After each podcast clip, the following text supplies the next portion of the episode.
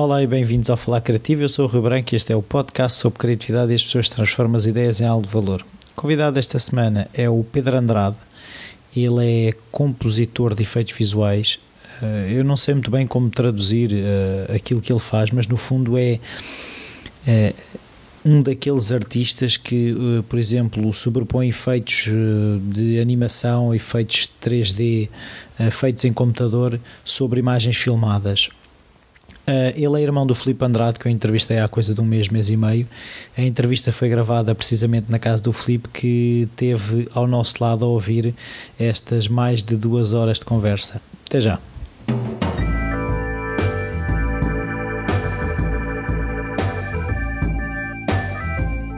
Olá, Pedro. Olá. Uh, obrigado por esta oportunidade. Obrigado eu. Aproveitar a tua vinda ao país natal. Exatamente. Um, eu eh, já soube um bocadinho a história do teu irmão, não há, há, há de haver pontos em comum.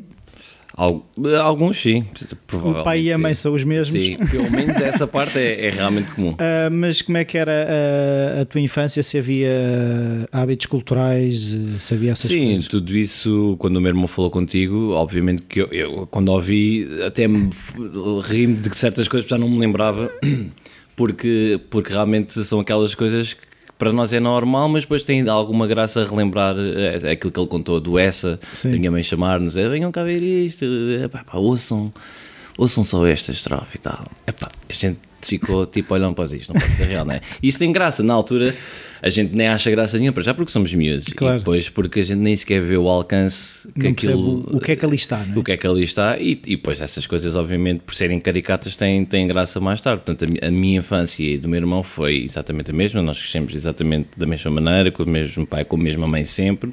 Um, e os hábitos culturais eram em família, portanto, iam, e a família toda iam os quatro. Sim. Portanto, aquela parte do teatro, ir ao teatro.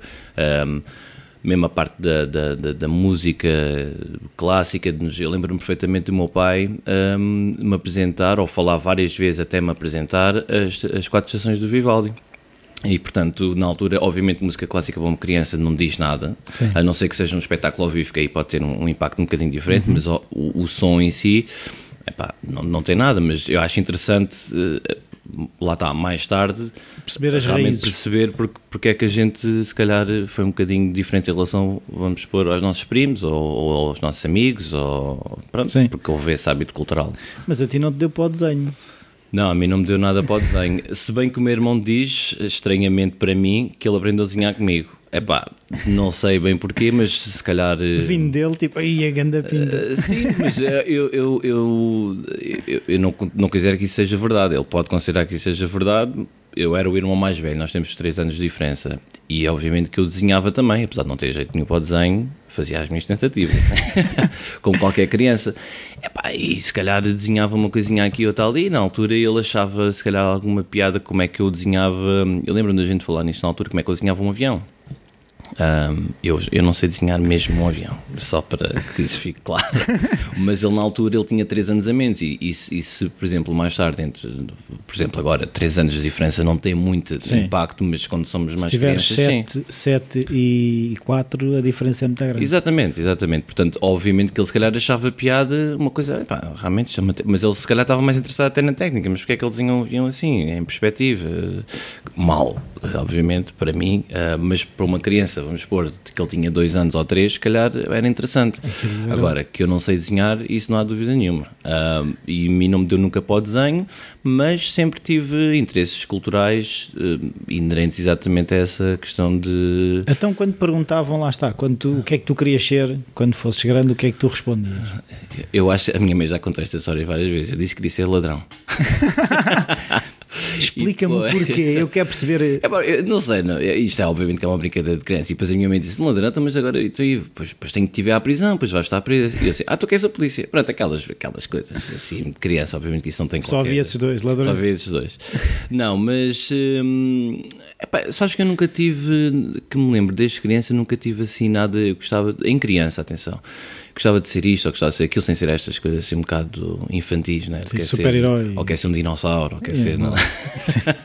Esse tipo de coisas, né? Nunca não me lembro de ter, posso estar enganado, mas não me lembro de ter uh, ao contrário do meu irmão que sempre desde muito novo um, soube o que é que queria, eu, eu, eu não, e aliás a, a minha história profissional vai também é um bocado por aí, porque eu nunca tive realmente, tive várias coisas que eu gostaria de fazer, mas depois essa coisa aborreceu-me ou, ou, ou, não deu certo, então passei para outra, uh, mas não me lembro de ter assim um, quer ser isto. Não, então quando, não, quando tiveste de escolher, pá, nono ano ou assim uma coisa, hum. o que é que tu escolheste?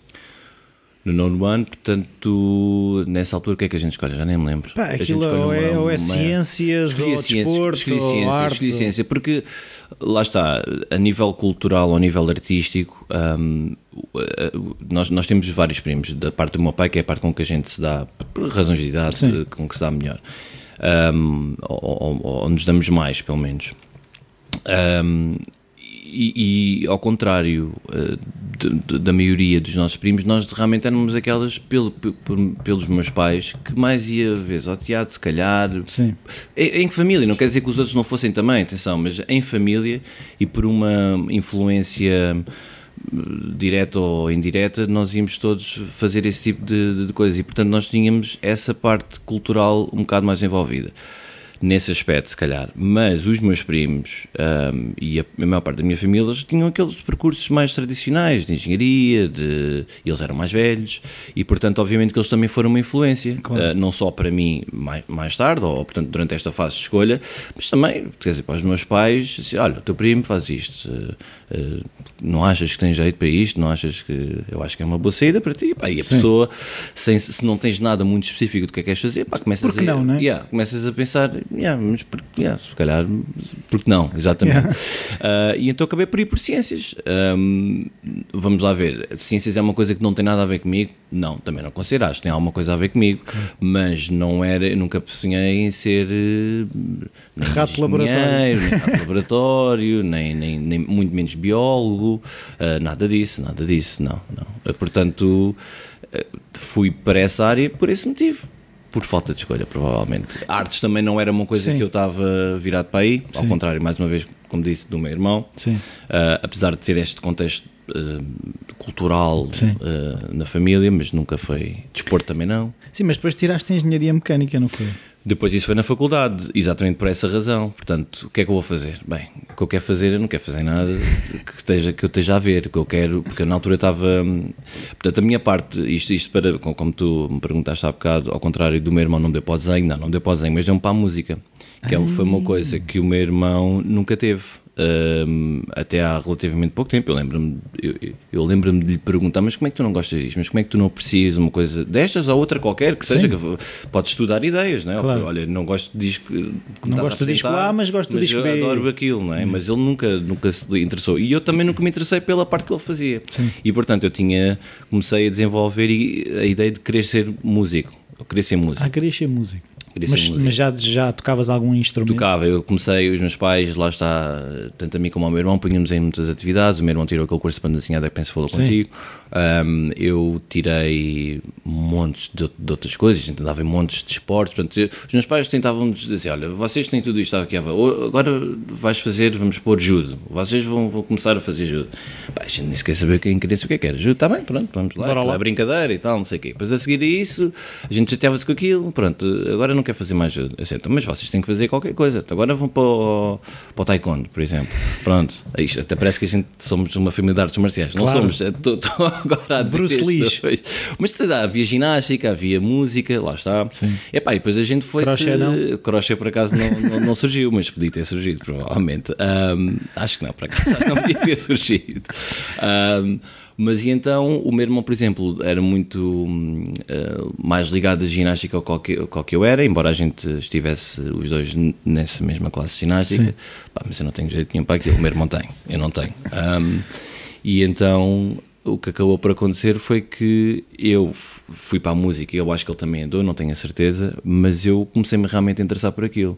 E eu comecei, pá, repara, estamos a falar nos anos 90, portanto ainda havia música, as pessoas gostavam de esperar Sim. por um disco, as pessoas gostavam de, de, de, de desembrulhar um disco ou de, de ouvir o.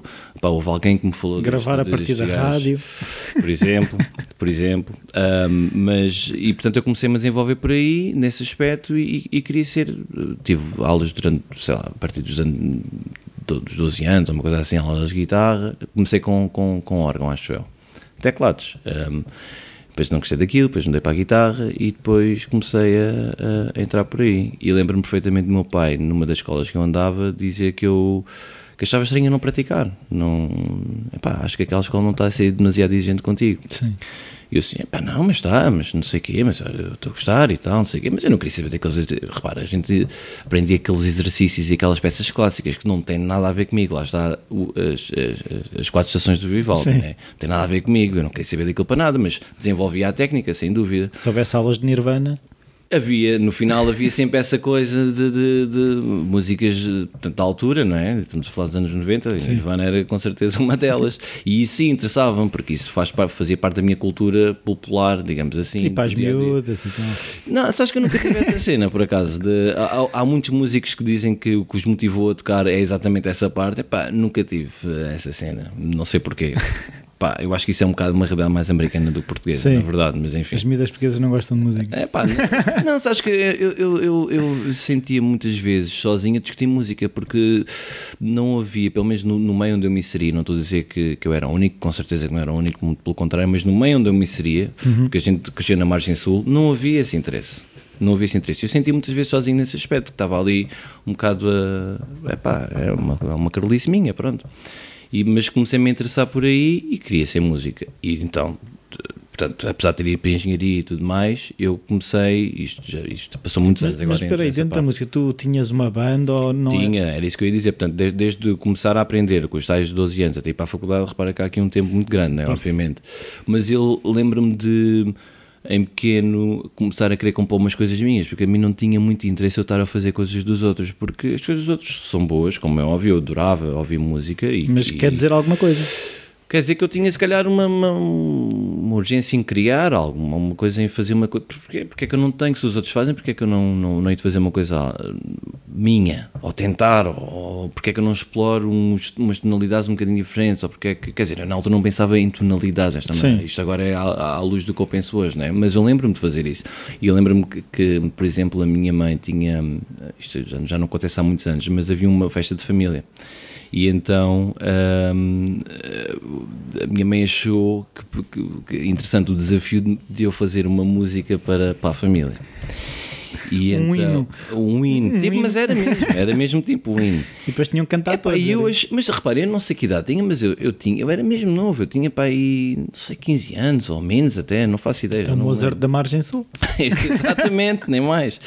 E então, mas repara, não era uma coisa clássica, eu queria uma cena, ou aquilo que eu estava a pensar fazer era uma coisa mais, mais popular. Claro popular não estou a falar de música pimba, popular daquilo que eu na altura Sim. ouvia. Pop. Pop, ou rock, ou o que quiseres nesse aspecto.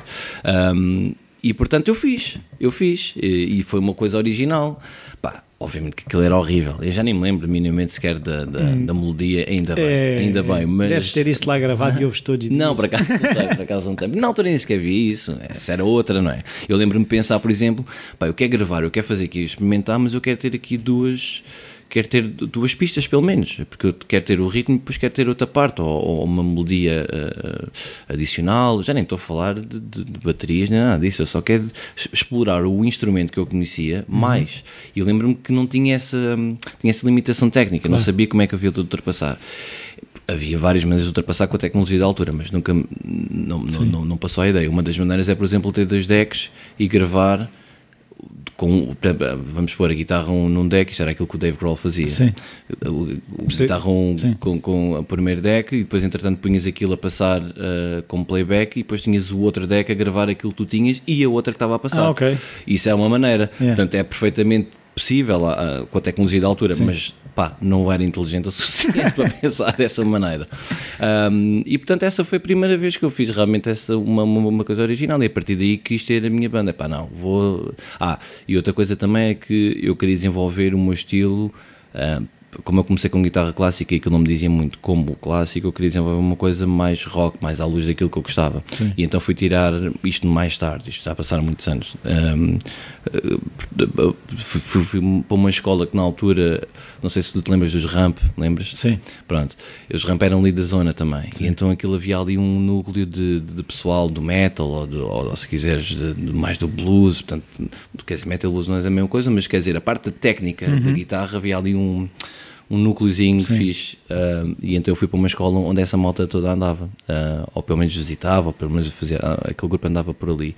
E eu fui para lá desenvolver um bocado mais a técnica, e tive lá alguns tempos e não sei o quê, até que depois passei um bocado mais para o blues, onde realmente achei, o blues nunca, em criança ou, ou em, em, adolescente, nunca me disse nada. Sim, não é uma uh, música de criança. Mas blues, a parte, da, não, exato, mas a parte da técnica interessava-me bastante Sim. e depois comecei a apreciar a sonoridade. Há coisas que tu tens que forçar um bocado para apreciar. Sim. E foi isso que, que aconteceu e desde essa altura eu quis, eu quero ter a minha banda, eu quero ter a minha banda, mas não encontrava ninguém que pensasse da mesma maneira. Lá está aquela coisa que eu me senti um bocadinho sozinho. Sim. Eu quero fazer uma coisa uma, à imagem disto, à imagem daquilo.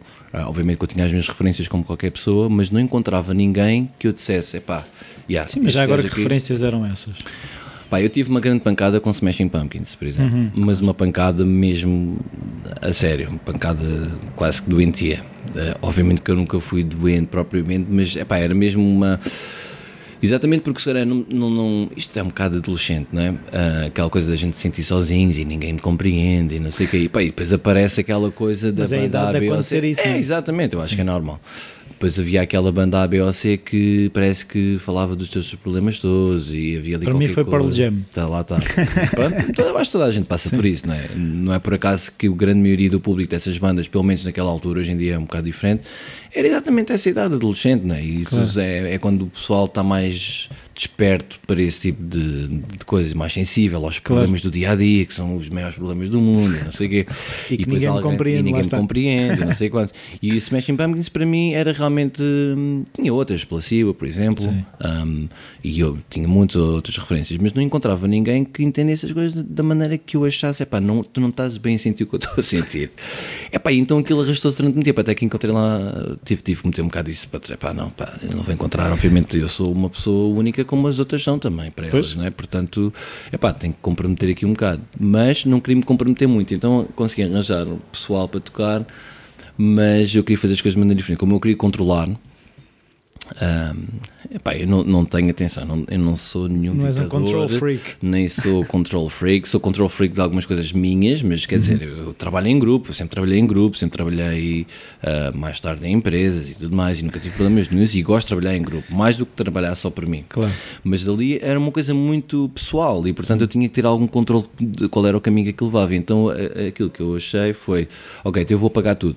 E como eu pago tudo, ninguém pode estar propriamente a dizer eu é que pago eu é que pago os ensaios, eu é que pago as gravações, eu é que pago eh, o material se eu preciso, eh, alguma coisa para conjunto, que, que obviamente que eu iria comprar baterias, ou Claro. comprar pratos, não é? isso é instrumento de cada um, mas coisas que eram da banda era eu que pagava tudo. E o eu é um eu um bocado hum, abusivo, porque obviamente que eu não ganhava dinheiro. Portanto, Pois quem era é isso que era o dinheiro que eu tinha que os meus pais me davam, estás a perceber? Era alocado para aí. em vez de ser para outras coisas. Eu Pastilhas. lembro- eu, lembro-me perfeitamente, e, e, e ainda hoje é, é algum motivo de gozo, hum, saudável, como é óbvio, eu sou o primeiro a gozar com isso também, que, por exemplo, o meu irmão queria-me, ou os meus pais queriam-me oferecer, eu lembro-me desta, os meus pais queriam-me oferecer um telemóvel, porque na altura a gente cresceu sem telemóvel, é? provavelmente Sim. te lembras disto, não é? tão bem quanto, como eu. E os meus pais, uma altura que me queriam comprar um telemóvel, não pelo telemóvel em si, mas porque havia uma necessidade qualquer, já não sei na altura, epá, ou estava na faculdade, ou estava prestes a ir para a faculdade, e portanto eles precisavam de comunicar comigo. Epá, e eu, durante muito tempo, pus o telemóvel de parte porque eu queria dinheiro para pedais, por exemplo. Estás a ver? Todo o dinheiro que eu, o dinheiro que eu tinha, que não era eu que ganhava, era, era um dinheiro de mesadas e coisas do género. Sim, mas havia uma ali. prioridade. Havia uma prioridade, era aquela prioridade, e essa prioridade foi até à faculdade. Uh, portanto, os meus três primeiros anos da faculdade foi zero de faculdade e tudo mentalmente, fazer tudo para que aquilo desse lá? certo. Não, ia lá epá, e fazia coisas ainda mais inacreditáveis, que era ia lá, vamos, acho que as aulas começavam às 8, eu, portanto, tinha que acordar, eu vivi na Margem Sul, tinha que acordar, portanto, sei lá, 6 e tal, 7 da manhã, um, fazia aquele caminho todo, demorava-me cerca de uma hora, e chegava lá e pensava, mas o que é que eu estou aqui a fazer? Epá, vou-me embora. E ia embora. Quer dizer, punha os pés dentro da faculdade, mas assim que punha os pés, ia-me embora outra vez.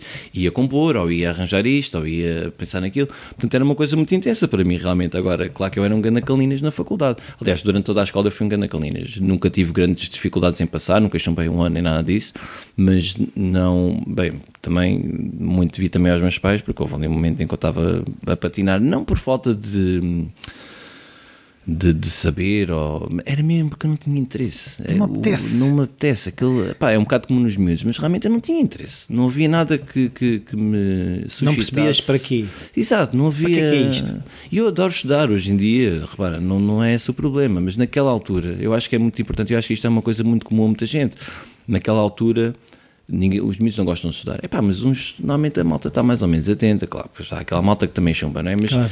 não havia realmente nada que me suscitasse interesse, a não ser uma aula de português que era um bocado mais uh, dinâmica ou mais inclusiva. No final da aula, a professora lia uma história. Uhum. E era uma história sempre da Sofia de Mel Brainer. E a Sofia de Mel Brainer tinha contos infantis, uhum. uh, muito interessantes.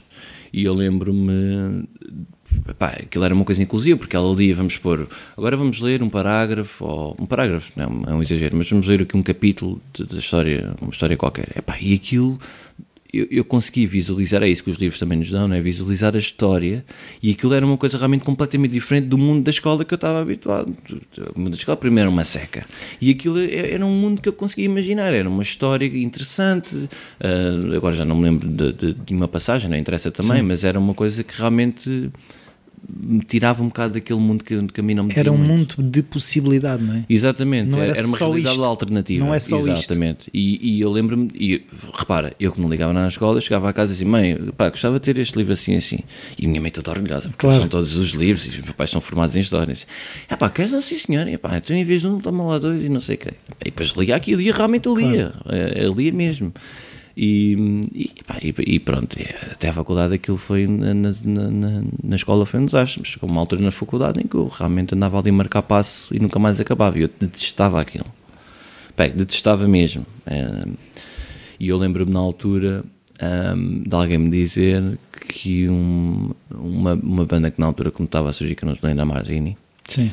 Uh, o Hélio, que é o baterista, andava lá na faculdade e era colega de um colega, de um amigo meu, que ainda hoje é um grande amigo meu, e era de eletrotecnia, se não estou enganado. Epá, e eu realmente achava, epá, não conhecia estes gajos, mas achava que é que estes gajos, e realmente eles faziam uma cena, pá, que eu fiquei espantado, porque não, não conhecia, quando, e quando conheci, eles agora já existem, vamos, isto, já, já estamos a falar de 10 anos, ou uma Sim. coisa assim do género, ou mais. Epá, e uma vez fui ver um concerto deles no Santiago Alquimista. E isto ainda estamos a falar nos três primeiros anos da faculdade. E eu fiquei. Porque a gente tinha aquelas referências e eu via muitos documentários de música e não sei o quê. E tinha assim, mas porquê é que isto não acontece aqui? Porquê é que a gente não tem clubes como, como os Estados Unidos têm? Por razões óbvias, obviamente, mas na altura a minha Sim. pergunta era porquê, porque não, porque não. Um, e havia, portanto, pá, estamos a falar nos anos 90, 80, etc., bandas até pequenas nos Estados Unidos que a gente via, nos comentários, malta a fazer fila e não sei o quê, assim, pá, isto é uma realidade clubes realmente... mínimos, clubes mas... mínimos, com fila, com um pessoal que os seguia não sei o quê, e eu realmente ficava, porque isto não acontece aqui? E quando fui ver esse concerto ao Santiago Alquimista, pá, estava cheio de gente à porta para entrar. Pá, e aquilo para mim foi uma grande chapada. Uma porque... revelação mas isto acontece aqui, estes gajos têm esta, esta, esta malta a segui-los e não sei o quê. Realmente é uma coisa, eu, eu compreendo, porque o som realmente hum, e a, e, a, e, a, e a, parte da palavra e tudo mais tem, tem muito a ver com, connosco. Há quem diga, que, já ouvi esta, alguém dizer que aquilo é tipo fado, ou novo fado, uma coisa assim. Eu acho isso um bocado exagerado, acho que não tem nada a ver com fado, mas pronto, eu percebo a parte da lírica. Uhum. Uh, e na altura aquilo ficou, ainda me deu mais que, pá, não, eu quero fazer uma coisa assim também, eu quero fazer Validou aquilo que tu sentias. Sim. E eu vi o Eli lá às vezes, nunca falei com ela lá, porque ele não era meu colega, lá não o conhecia. E nem, como ninguém me, me, apresentou, uh, eu sei quem ele era, sabia quem Sim. ele era, e eu sei quem ele é, mas não, nunca nos conhecemos. Mas, um, eh, e portanto, para dizer que isso ainda me motivou mais, e a escola realmente nada. Depois eu sei que ele, eh, entretanto, desistiu daquilo para se dedicar à música, e portanto, aquilo na altura começou a pensar, se calhar devia fazer o mesmo, mas onde é que está a coragem para uma coisa dessas? Os meus pais nunca na vida vão vão, vão entrar nesta. Vão entrar nesta, né? Quer dizer, eles já não pagar 3 anos da faculdade. Eu, eu, em 3 anos fiz duas cadeiras, quer dizer, e já é uma sorte eu ainda estar aqui na faculdade, porque soube agora, agora desta vez que vim cá a Portugal, que o meu pai disse-me que, eu não sabia disto, foi meu novo, que foi por um triz que eu não fui para as obras. E foi pela minha, minha mãe que me salvou. Disse: é pá, não, deixa lá estar, ele vai encontrar. Eu vejo ali potencial. e, e, eu não sabia disto, não sabia que isso tinha sido uma opção quase a ser realidade por parte do meu pai. O que também não me espanta, atenção, mas sim, eu realmente não sabia sim. que isso era verdade. Epá, e depois, a partir de uma certa altura, hum, as coisas da música, aquilo também não dava, não estava a dar nada de, de especial. Começou-me a fartar uh, um bocado, lá está, a falta de. Um, Uh, aquela coisa que eu estava a dizer no início de não conseguir encontrar pessoas que pensassem exatamente da mesma maneira uhum. que eu, eu também não estava a ajudar porque repara, se era eu que estava a controlar tudo, obviamente que as pessoas não se sentiam também inclu, incluídas Sentias falta nessa... de uma tribo senti falta de uma tribo. Eu estava a tentar criar uma tribo à força. Sim. E isso nunca dá certo, né? Claro. claro que a pessoa na altura não pensa assim. Claro. É pá, entretanto a gente chateou-se entre nós, como a maior parte das bandas, mas eu como me dediquei, pá, tanto da minha, do meu ser uhum. àquilo, Pá, era dia e noite, eu sonhava com coisas, eu acordava à noite para compor. Pá, era uma coisa mesmo que eu vivia a sério, Sim. com uma intensidade como nunca mais vivi nada até aos dias de hoje uh, criativa mesmo. Sabes quando tu tens aquela coisa, pá, eu estou um passo de conseguir fazer uma coisa fixe, mas falta-me isto, falta-me aquilo, ok, continuar a fazer, continuar a fazer, continuar a fazer. Mas eu tinha, faltava-me tecnologia, por exemplo, era uma coisa, ou melhor, pelo menos a tecnologia que eu tinha, eu não tinha. Um, não sabias como é que punhas aquilo a funcionar para ti. Exatamente, com tec... porque é possível fazer coisas, Sim. estás a ver, mas. Uh, epá, então o que é que eu fiz? Fui às minhas poupanças e comprei um gravador de pistas uh, digital, que é uma porcaria hoje em dia, nem consigo vender aquilo, de seis pistas e não sei quantos, e não sei, pá, gastei, não sei, na altura, pá, 3 mil euros, uma coisa Fum. assim. É pá, para um puto é muito é, dinheiro. E repara, estamos a falar há 10 anos ou mais claro, atrás, claro, estás claro. a ver? Um, Epá, e depois o que é que aquilo deu? Não deu nada. Né? Deu para eu explorar um bocado claro. mais essa área, mas entretanto as coisas começaram a desmorar do, do outro lado, do lado que, em que podia realmente ser possível pôr aquilo em prática, começaram a desmoronar. A desmoronar. E como aquilo desmonorou, um, epá, esta palavra está Desmoronou. Desmoronou, exato. Um, eu às vezes já nem sei falar nem inglês nem português, estou ali naquela zona cinzenta, ainda não estava a discutir com. Português English. Não, às vezes eu, eu, não, eu quero evitar dizer uma palavra em inglês para, para dizer, obviamente, em claro. português e depois, como eu não sei em português, tento ir outra vez ao inglês, mas entretanto já me esqueci do inglês, então fico naquela zona cinzenta que nem uma coisa nem outra. É pá, é um bocado estúpido, mas é, é, é verdade. Desmoronou, exatamente. Sim. Como essa parte não, não, não resultou, aquilo teve um grande impacto para mim, então pensei, pá, não quer saber nada, diz para nada, preciso de um reset. Tempo, preciso, de um, yeah, preciso mesmo de fazer reset a isto e preciso de um tempo para, para pensar o que é que eu quero fazer. Eu gosto muito disto, eu sei que gosto muito disto, mas estou pá, esgotado. Dei tudo o que tinha, dei demasiado de mim e não recebi nada de volta, que no claro. fundo foi isto. E portanto, quando assim é, obviamente que as coisas perdem um bocado da cena, né? E foi isso que aconteceu. Acabou e acabou mesmo de vez, porque nunca mais tive coragem. Não foi acabando, foi acabou. Não, acabou, acabou. Uh, é claro que eu tinha muitas saudades e tudo mais, mas uh, eu não queria voltar era outra vez a sentir o mesmo que eu senti. Estás a ver? Aquela. Isto é como a gente acabar com um relacionamento, estás a ver? Tu não queres voltar àquele sítio outra vez porque foi muito doloroso. E eu acho que foi isso realmente que aconteceu. Eu não queria voltar a passar pelo mesmo processo. Querias eu não sarar a ferida. Queria sarar a ferida, mas essa ferida sarou tempo demais a ponto de secar. Um, não secou a vontade, mas secou pelo menos a vontade de ter que passar pela mesma coisa. Porque, repara, eu não encontrava nenhumas pessoas que realmente tivessem no mesmo, na mesma onda que eu. Não, eu não sentia isso. Eu não sentia isso. Provavelmente pelo sítio onde eu morava, porque é que eu não vinha. Repara, eu morava na Margem Sul, mas podia vir perfeitamente para Lisboa, mas eu não tinha esse hábito. E como não tinha esse hábito, eu vinha aqui para Lisboa, mas eu não tinha cá ninguém, não é? E como eu não. Epá, eu só vinha aqui estudar.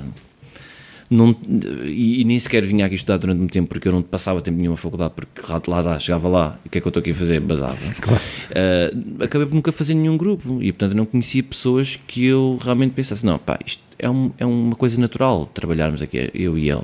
A linguagem é a mesma, a vontade é a mesma, os objetivos são os mesmos. Não, nunca foi assim. Portanto, como eu não quis passar por essa luta outra vez, a coisa foi ficando. Foi ficando a ponto de eu pensar, bem, agora tenho que acabar o curso. Mas como é que eu vou acabar esta porcaria? Falta-me o curso todo, já andei aqui o tempo que eu já devia ter acabado, mas ainda me falta esta porcaria toda para acabar. Pá, tenho que acabar de alguma maneira. E então, nessa altura, decidi mas repara, eu não estava sozinho nisto, os meus colegas todos estavam na minha, por, por razões diferentes. completamente diferentes da minha, mas estava tudo, né, tudo calina. E, e eu pensei, bem, Porque a gente repara, estamos a falar em engenharia e nós achávamos estranho ou estávamos à espera que sem estudar a gente conseguisse passar num teste, vamos supor, de análise matemática. Quer dizer, não faz sentido, ou então de estudar duas horas antes, não é? Não faz Sim. sentido, é a mesma coisa. Epá, é estúpida mesmo, não é? é eu falo às vezes com, com, com, amigos meus ou com um amigo meu acerca disso, porque ele pronto, estava na mesma situação. Né? E, mas o que, eu fiz, o que eu fiz foi: ok, eu tenho que acabar isto. E quero acabar isto, e então o que eu vou fazer é vou-me isolar de toda a gente. Vou fazer, vamos supor que na altura faltava-me uh, o equivalente de dois anos de curso para acabar. Uhum vais dar tantas cadeiras, eu tenho, eu tenho hipótese de fazer exame nisto, naquilo, naquilo, mas eu preciso mesmo de isolar e tenho que acabar esta porcaria, que eu estou farto de andar ali. Não é porque eu gosto, é que eu não quero é estar ali mais. E então fui para a cave. Foi arrancar o penso rápido. Foi me... É que não foi rápido, porque tinha muita coisa por fazer, o caminho era longo, mas tinha que ser à força. E então eu tive que me isolar e tive que me forçar, porque eu, eu distraí-me com tudo. Eu estava, por exemplo, eu estou aqui, estamos aqui a falar, está ali a janela Pá, eu estava aqui, era capaz de dar depois, pá, era ali aquela coisa e tal, não sei o que, o um pássaro, e não sei quantos, pronto. A partir daqui já me tinha outra ideia, ia ver uma coisa no computador e depois isto nunca ficava. Então eu tinha que ir para um sítio sem janelas, nem casa de banho sequer, porque eu tinha que sair, tipo um bunker. E então para onde é que eu fui? Para a garagem da casa dos meus pais. E então uh, fui para lá e comecei a lamber papel, lamber papel, e eu falei, faz isto, faz aquilo, e comecei a traçar objetivos diários. Então eu fiz pá, mais num ano do que eu fiz, por exemplo, nos três anos de faculdade. Epá, é, porquê? Porque realmente eu estava a trabalhar para isso, não é? Tinhas uma é missão. não tinha. Tinha uma missão que era, epá, eu quero sair dali o mais rápido possível. E foi isso que acabou por acontecer até acabar o curso. Foi isso. E depois, entretanto, surgiu, uh, como estava a dizer no início, uh, tinha primos que trabalhavam em engenharia, e o meu curso era engenharia, tinha um primo meu que, que, que era, e que tirou, e que é engenheiro mecânico e como eu também estava a tirar engenharia mecânica numa vertente mais de energia, porque ao contrário do que as pessoas pensam, algumas pessoas pensam, engenharia mecânica não quer dizer engenharia de Dos. Carros. Carro, é um moleque muito abrangente Sim, claro. e essa foi a ideia que me venderam porque engenharia mecânica e não civil. Porque civil tu consegues quando estás uma escolha, tu tens que, acho eu, é, é mais fácil tu ires para uma área em que tu consigas perceber ver a utilidade daquilo. O que, é, o que é que tu vais fazer, não é? Sim. E portanto, na altura, quando eu estava para escolher uma das engenharias, porquê? Por influência familiar, claro. provavelmente, um, ninguém me obrigou, atenção, não Sim. estou a dizer que ninguém me obrigou, mas é aquela influência passiva, familiar. Um, eu queria civil porque eu consegui realmente ver, mas depois o meu primo, esse lá, o meu primo, vende, pá, não, mas eu sou civil, mas só vais fazer casas, mas não vais fazer mais nada, tu Sim. queres fazer casa a tua vida inteira. Sim. Eu assim, Epá, não, mas o que é que eu também quero? Eu também não quero, não sei o que é que eu quero, né? De engenharia. É para não, olha, vai para a engenharia mecânica, podes fazer isso, podes fazer outras coisas, podes fazer pontes, podes fazer estradas, podes fazer. Depois vim a ver que as coisas realmente não são assim. Mas acabei por ir e esta, e esta parte uh, surgiu já perto do final do curso para uma área energética que era ar de ar-condicionado, que isto uhum. não tem glamour nenhum, né? ar-condicionado é daquelas coisas, a gente não falava em ar-condicionado, falava em climatização. Claro. E a climatização que a gente falava não era o ar-condicionado que a gente tem uh, era chillers e... Eram chillers, eram coisas assim industriais, que era engraçado do nível do ponto de vista técnico, pelo menos para mim, foi a única coisa que me despertou algum interesse, estás a perceber? Provavelmente por causa do professor. Calcular as, o volume, as, calcular as a temperatura, e... sim, calcular o volume, de, o, não só o volume das condutas, mas a, a, a, temperatura e a velocidade do ar tem que sair, se tiver a uma determinada altura, para chegar a uma temperatura de conforto X. Epá, era, era uma coisa balizada, portanto, sabia-se perfeitamente qual era o objetivo e era uma coisa rápida, mais ou menos rápida de calcular. A execução é outra coisa, é outra uhum. parte, mas era uma, uma coisa que tinha tinha um objetivo uh, real. E eu, eu, realmente eu acho que funciona um bocado assim. Tudo o que é assim um bocado esotérico, para a mim não, não, não me diz nada. E portanto, se calhar foi por aí. O, o professor era muito bom também. Uh, acho que foi dos melhores professores, não o melhor professor da faculdade, dois deles. E era um, do, um desses professores dessa cadeira, era uma das pessoas mais influentes no país, ou mais importantes, nessa área. Uhum. Por, por uma razão simples, que é ele, ele representou, a empresa ele representava uma empresa muito conhecida, que, é, que era a Daikin, na altura, e ele agora já não está envolvido nisso, já deve estar reformado com certeza. Um, mas a empresa dele era, era, era quem representava isso. Epá, e a Daikin era uma referência, portanto, repara, na altura o que havia era a FNAC, e essa coisa que era uma, uma marca portuguesa. Um, FNAC não era a loja? Não, não era a loja, era mesmo o ar-condicionado, não sei um se lembras, tinha um lince, exatamente. Uh, epá, e ele representava aquilo, e portanto, nós, como éramos alunos dele, toda a gente que quisesse ir para essa área estava junto a ele, ele e o outro. Uh, era o professor Severo e era o professor uh, Vinhas. Acho que era, também eu estar enganado, não interessa. Mas então, um era gabinete de projeto e outro realmente estava na parte uh, de venda de equipamento e de aconselhamento e de uh, etc. E pá, e então eu queria um bocado para essa área e o meu primo, na altura, trabalhava na LG de ar condicionados. Ele trabalhou, tinha trabalhado na Bosch, uh, que era o grupo que tinha a Vulcano, não sei se lembras disto. Epá, isto é Sim. é tudo menos glamouroso. Repara, isto não tem nada a ver comigo mesmo. Sim. Mas pronto, dentro é. da área de engenharia, é pá, olha, está aqui uma saída, é pá, olha, ele eh, não, isto, não vamos estar aqui a tapar o sol com a peneira, era se calhar uma cunha, não é? De entrar, ou pelo menos uma facilidade. Claro que se eu não, se eu não demonstrasse minimamente apetência, não era ele que me ia lá para dentro, claro. mas era realmente uma, um, uma maneira de lá chegar. Uh, e foi isso que acabou por acontecer. O meu primeiro emprego, ainda enquanto estava a terminar o curso, na parte do bunker ainda, uh, foi, foi, foi estar na LG como. Pá, na altura ainda era eu não estagiário, fazia aquelas coisas que ninguém que queria fazer. fazer. O fotocópias, o fazer a parte também de. Uh, propostas comerciais, não sei o quê. Qualquer pessoa, não tens de ser engenheiro nem um pouco mais ou menos para fazer aquilo, qualquer, era claro. uma folha de Excel, portanto, estás a ver mas, mas, mas pronto, foi, foi isso que acabou por acontecer. E depois, mas eu nunca me dei muito bem com. Com a, ou melhor, sabes quando tu não, não tens aquilo, uma, quando tu estás a fazer uma coisa que não te é natural, no, no sentido em que tu que não é estás forçada. ali por gosto Sim. mesmo, tu começas a arranjar maneiras. Eu acho que é, é, é um instinto de sobrevivência. Pá, eu realmente gosto disto. Não, não gostas, mas tu pensas para ti, yeah, isto realmente até é mais ou menos. Tentas-te convencer. Tentas-te convencer. E eu fiz isso durante menos. muito tempo. Sim, fiz isso durante muito tempo. Eu ainda passei por outras empresas, mas fiz isso durante muito tempo. Epá, mas aquilo não. Era mais forte que tu, não é? Não, não. E a parte da música vinha muitas vezes ao de cima. E quando eu estava mais insatisfeito com a parte profissional uh, ativa, era quando a, par, a outra parte, que era o imaginário, vinha mais ao de cima, não é? Claro. Uh, epá, não, o que eu quero é aquilo, o que eu quero é aquilo, o que eu quero é aquilo. Provavelmente, se calhar, aquilo também não, não, não lá está, não queria passar também por aquele processo todo outra vez e de, e de ficar desiludido e não sei o quê. Não, estou a falar da parte da música, ah, okay. estás a ver? Não queria passar por aquela. Sim, quando pensavas, tipo, já houve muito sofrimento Exatamente, ali. exatamente, mas aquilo vinha de cima outra vez e depois estava a ouvir a rádio, ou estava a ouvir um CD, ou comprar um álbum, ou comprar não a sei A namorada mandou um SMS, salvo seja. Não é? Sim, quando, quando... mais ou menos, é, é, é. É quando tu acabas uma relação e depois há, há alguma coisa que te faz Pensei em ti. outra vez. Exato, tipo isso. E tu pensas, é, realmente, outra vez, lá, lá cá, cá está o bichinho, não é? é? Que não consigo matar, porque eu queria matar o bichinho, claro. estás a ver? Porque aquela é uma coisa que me trazia algum sofrimento, claro, não é? Claro, claro, Mas eu não conseguia matar o bichinho. Um, hoje em dia o, bichinho está controlado, mas, mas, eu queria matar e não conseguia. Epá, e quando é que isto vem assim? Quando a pessoa está menos bem, claro. não é? E pronto, e foi isso que acabou por acontecer. Muito, muito esforço, mas de, de tentar-me convencer, mas a coisa não entrava. Sim. E foi isso. Até passaste por algumas empresas, pelo que eu percebi. Passei, Sim. passei, passei, ainda trabalhei em três então, empresas. Até quando é, que, quando é que tu chegaste à conclusão de o que é que ias fazer a seguir? Por lá está, o bichinho nessa altura estava muito vivo e descontrolado, não é? Uh, e portanto o que eu quis fazer foi: epá, eu tenho que tirar isto do meu sistema. Eu não, eu não vou conseguir viver a minha vida toda com e se eu tivesse feito, e se eu tivesse uh, tentado ir para aqui, e se eu tivesse tentado. Eu, eu, sempre tive uma coisa que, desde que eu me lembro, eu queria uma realidade sempre alternativa àquela que eu estava a viver.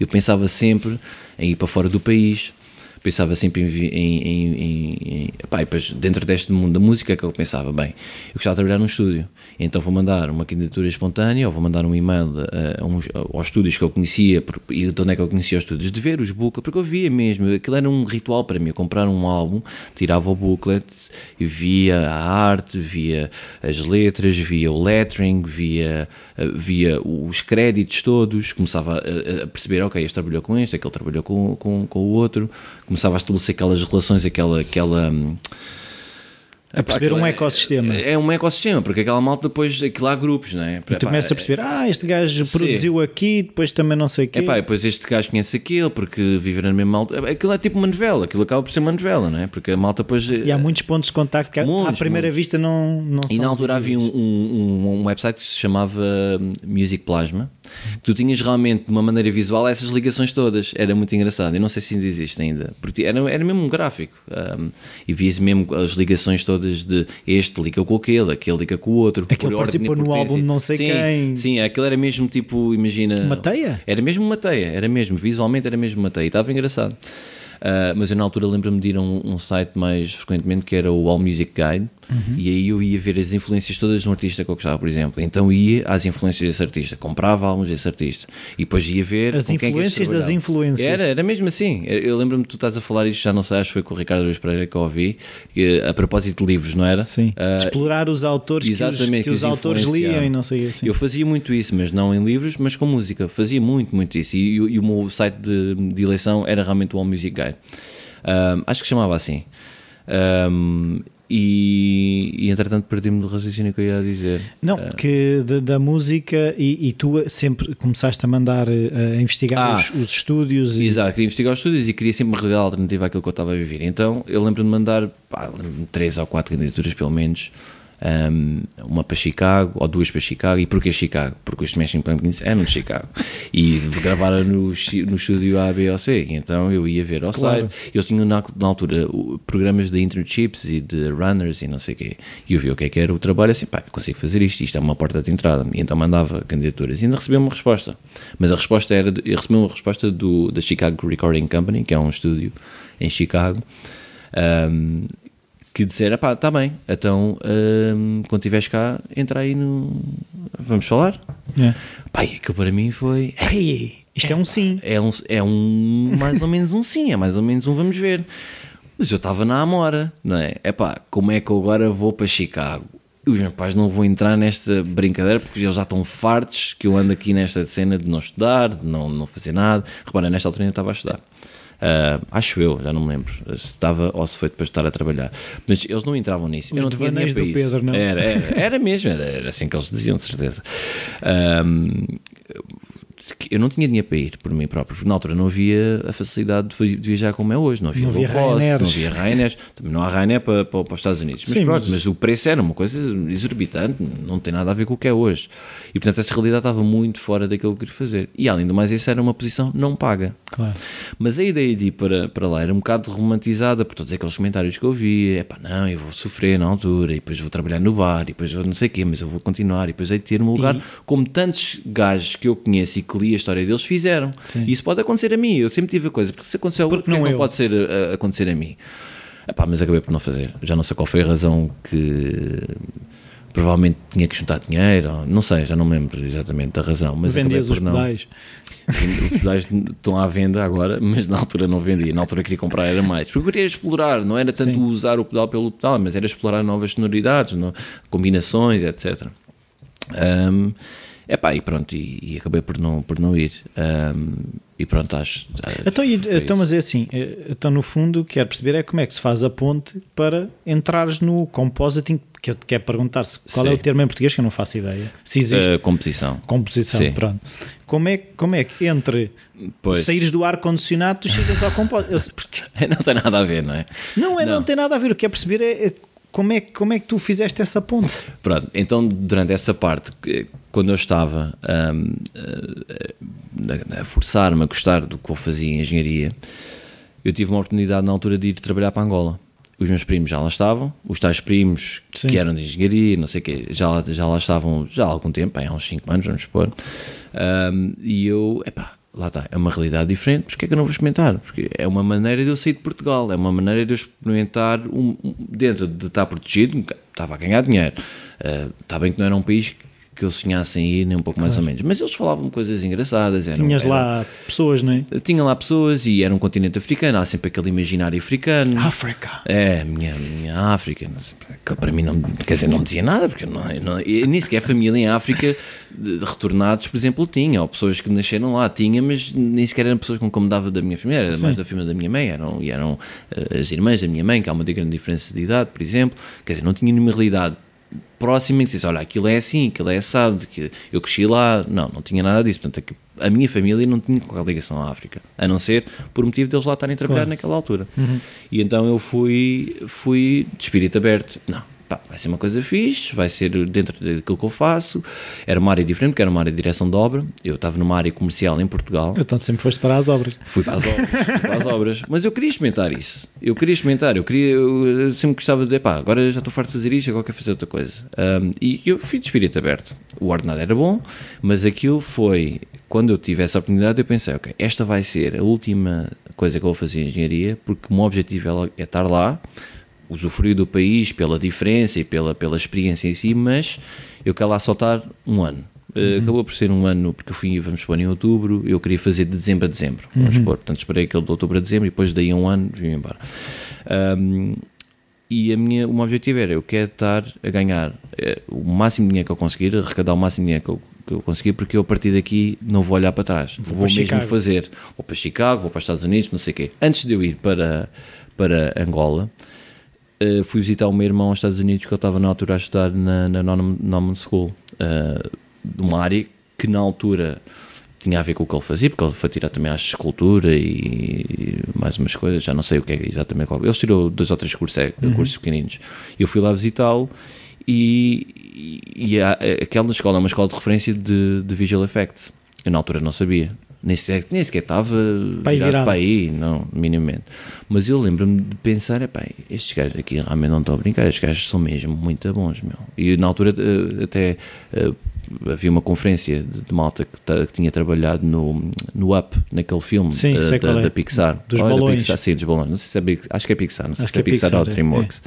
Um, era uma, uma toque técnica do coisa. Repara, eu não tinha nada a ver com isso, mas eu fui. Dava Curiosidade. Pizza, curiosidade. Davam pizzas, era lá na escola dele, ele também queria ir, conhecia lá uns amigos e tal, não sei o quê. Pá, eu lembro, apesar de não ter nada a ver com aquela área, eu lembro de pensar, pá, estes gajos. Epá, fiquei impressionado pela maneira, pelo, pelo approach técnico que na altura para mim não sabia se era bom ou se era mau, mas era profissional pelo menos. E eu sempre, em qualquer área, para mim tinha que ser o mais profissional possível. Não sei porquê, mas tinha que ser sério. Uma coisa, se tu queres fazer uma coisa, para mim tem que ser sério. Andar aqui mais ou menos. Engonhar. Ah pá, não. Mesmo que até não gostes, se tu, se tu estás a trabalhar numa coisa, ao menos tem, tens de ser o melhor possível a, a fazer aquilo, ou tentar ser o melhor possível. E ali deu-me essa, deu essa cena de, epá, não, estes gajos realmente aqui dão-lhe bem. E depois, o que é que eu tive? Eu já sabia que ia para Angola, atenção, né? Depois tive a, a, a grande ideia de me envolver com uma, uma miúda, na altura, hum, antes de ir para Angola. Mas aquilo começou a ser sério. Mas eu já ia embora ao mesmo tempo. E ela ia ficar Já cá. tinhas as malas feitas. Já tinha as malas feitas e ela ia ficar cá. E na altura, quando. Mas aquilo era sério, portanto, portanto a gente tinha muito a ver com o outro, de outra forma não, não dava certo, não é? E entretanto, o, o meu irmão, como estava lá a estar, eu lembro-me de estar lá numa, num determinado dia à espera de que ele saísse de uma determinada aula e falei com ela ao telefone e ela, o que fazia ah, na altura, era hum, designer de produto. Ela fazia muito aquela parte de visualização 3D e não sei o quê. E, e ela queria sair também, porque pá, aqui nós não temos muita indústria, né? esses lugares são muito contados, né? e ela não estava a ter experiências profissionais nada agradáveis nessa área, como todos os colegas que ela conhecia. Portanto, a malta tinha que trabalhar noutras coisas.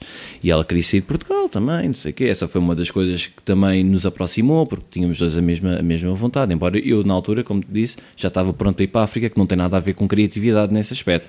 Mas eu lembro-me de dizer: pá, Mónica, ah, este é o sítio que tu tens que ir.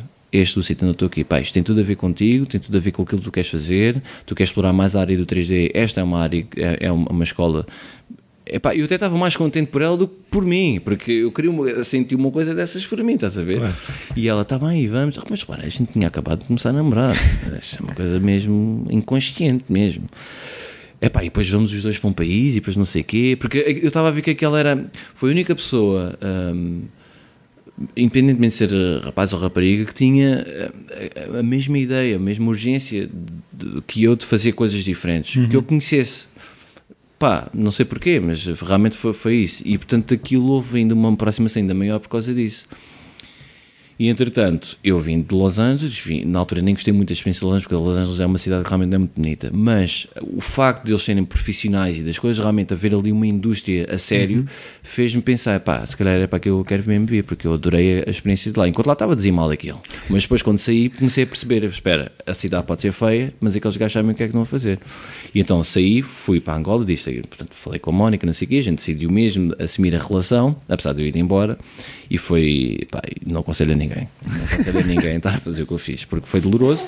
Ela hoje em dia é minha mulher, nós casámos há, há um ano, nem há um ano, há, há- há pouco mais de meio ano. Portanto, a coisa deu certo, mas foi, foi muito complicado. Podia não ter dado. Podia não ter dado e tinha todas as condições para não, para não dar. Ah, e portanto, eu, quando saí de Angola, disse, ah, e toda a gente a dizer, mas tu não vais nada sair daqui, vais, quando começares a ganhar dinheiro vais ver se vais sair, e não sei o quê. Habituas-te ao dinheirinho. Habituas-te ao dinheirinho. E assim, pá, mas eu detesto isto aqui. Eu detesto isto. Para mim, isto não tem nada a ver comigo. Não tem ponto nenhum. Eu já não gosto de engenharia. Então, o que é que, aquilo que eu também agora queria perceber, é o que é que no dia a dia, tu, que história é que tu contavas a ti próprio para aguentar a história é esta, era essa mesmo. É, eu vou estar aqui com um objetivo muito claro: é estar aqui de dezembro a dezembro e a partir daí eu vou-me embora mesmo. Eu, vou, eu fiz uma folha Nem que a vaca tussa, né? Nem que a vaca tussa. Não, não, mas isso não era ponto mesmo assim, porque aí eu já tinha condições para fazer o que eu quisesse. Claro. Tinha dinheiro era adulto, pá, prestava contas a mim próprio. Claro que tinha a minha família, a gente somos claro. muito próximos da minha família, mas isso nesse aspecto não era um problema. Uhum. Mas eu vou fazer alguma coisa com a minha vida. Eu não, não posso estar a viver e se eu fizesse, e se eu quisesse, e se eu não sei Podia não. Podia ter sido. Podia ter sido isto. Não, pá, não consegui. Isso estava a fazer uma confusão, pá, a minha cabeça de uma maneira que eu não conseguia mesmo viver mais com isso. E então eu, foi mesmo aquele objetivo, dezembro a dezembro.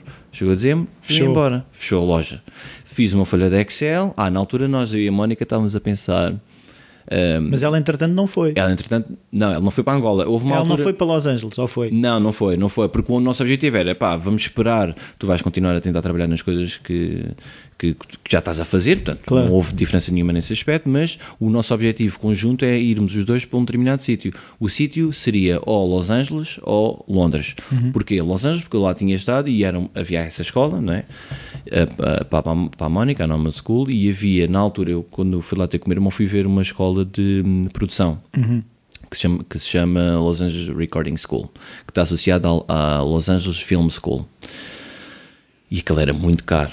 E eu tinha um valor, já não lembro quanto é que era o valor, mas era muito caro. Vamos supor que era 50 mil dólares. Não sei se era. Sim. Uh, mas era à volta de uma coisa deste tipo. Epá, 50 mil dólares eu só consigo ter este dinheiro se for para um país como Angola. Não é? E mesmo assim, vamos ver. Ser... Vamos ver, não é? Vamos ver. Quanto, dinheiro, quanto tempo é que eu preciso lá ficar para, para fazer este dinheiro. E então, basicamente, o que eu fiz foi, foi isso. Tinha um objetivo, portanto, ou é Los Angeles ou é Londres quando eu vinha, quando eu estava uh, em Angola, eu vinha visitar, não é? Portugal, e, e, houve uma vez que nós fomos para explorar outra hipótese, porque nos Estados Unidos há sempre o problema dos vistos. Claro. Fomos a Londres ver escolas para ela, como uhum. alternativa, e escolas também para mim, daquilo que eu queria, porque eu queria aprender produção. Um, e Londres acabou por, ser, por nos parecer uma, uma opção mais viável um, principalmente por causa dos vistos. Sim. Eu, eu sempre tive a cena dos Estados Unidos, mas eu não consegui ultrapassar o facto objetivo de que a gente vai aqui estar a criar uma rede de contactos que depois, ao fim do ano, que é quando o visto expira, o visto estudante, a gente tem que ir embora obrigatoriamente. E temos um estar... Atlântico entre nós. Exatamente. Não, mas mesmo que até fôssemos os dois, Sim. o problema era que toda, tudo aquilo que tu tivesse a construir lá. Não, estava a dizer Atlântico entre nós, entre as pessoas que vocês conhecessem. Ou seja, ah, exatamente. Vocês sim, criavam sim. lá um grupo de relações Sem e depois dúvida. tinham um, e depois, um e depois Atlântico entre... um oceano entre claro. nós. É, repara, os vistos, isto não há como ultrapassar. Ou, claro. ou, tens permissão ou não tens permissão e não podes voltar. Ponto final. Ou então andas ali pelas, pelas fronteiras do México, aqueles, aquela malta, né? Sim. que é uma opção também, não era a minha. Sim. E então acabámos por ir para, para Londres. E nessa altura, então a Mónica foi estudar, um, foi para uma escola que se chama Escape Studios, que é uma escola de referência lá na altura. Uh, lá na altura, lá nessa, nessa área, mas a, a, a, ideia dela na altura era explorar mais dentro daquilo que ela fazia, que era design de, produ um, uh, design de produto, acho que é assim que se chama, assim, uhum. um, a parte de visualização. Okay que é uma coisa que existe essa indústria em todo lado, em Londres não, não, é, não é exceção, mas quando, quando se fala em 3D, uh, eh, por haver lá uma indústria de visual effects para filme, é realmente aquilo que, que a malta pensa uh, imediatamente. E essa escola, sem nós sabermos na altura, era uma escola de visual effects para filme.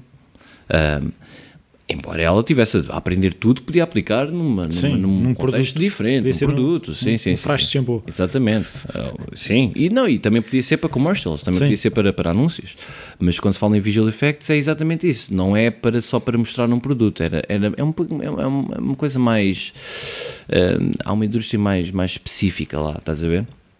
E, e, e, basicamente foi isso que aconteceu. Ela acabou por estar embebida naquele, naquele mundo do visual effects E ao final do, do, do curso acabou, foi um investimento grande também Uhum. uh, para nós, portanto tivemos de fazer aquele esforço, mas pronto, o Angola estava ainda dentro dessa, dessa onda. Ah, e queria contar uma coisa que depois entretanto passou-me, que foi antes de ir para, antes de nós irmos para, Para Londres. para Londres, eu fiz uma folha de Excel, lá está a engenharia, fiz uma folha de Excel, Serviu para alguma coisa. se não, serviu, serviu, serviu. Sa- Sabes que uma coisa que eu, que eu reflito hoje em dia é que todas estas experiências que eu já te falei, todas elas serviram para alguma coisa. É tipo um puzzle. Na altura é difícil Na perceber, altura não é? ninguém percebe isso, né? mas hoje em dia percebo que foi tudo um puzzle e, e uso muitas coisas que aprendi de Claro. todas estas coisas que, que eu passei.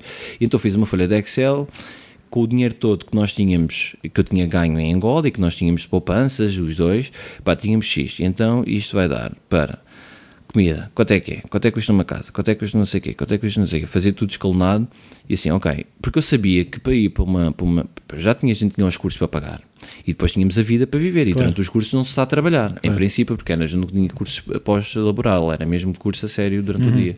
E, portanto, há vida para viver. A gente tinha dinheiro para isso ou não? Então, vamos fazer uma folha de Excel, se eu gastar isto assim, assim, assim, assim, isto dava para X tempo para lá estarmos sem trabalhar. Era essa a coisa. Só que, entretanto, Londres é, é uma cidade É muito cara, não é? E, principal, e as contas não param de aparecer.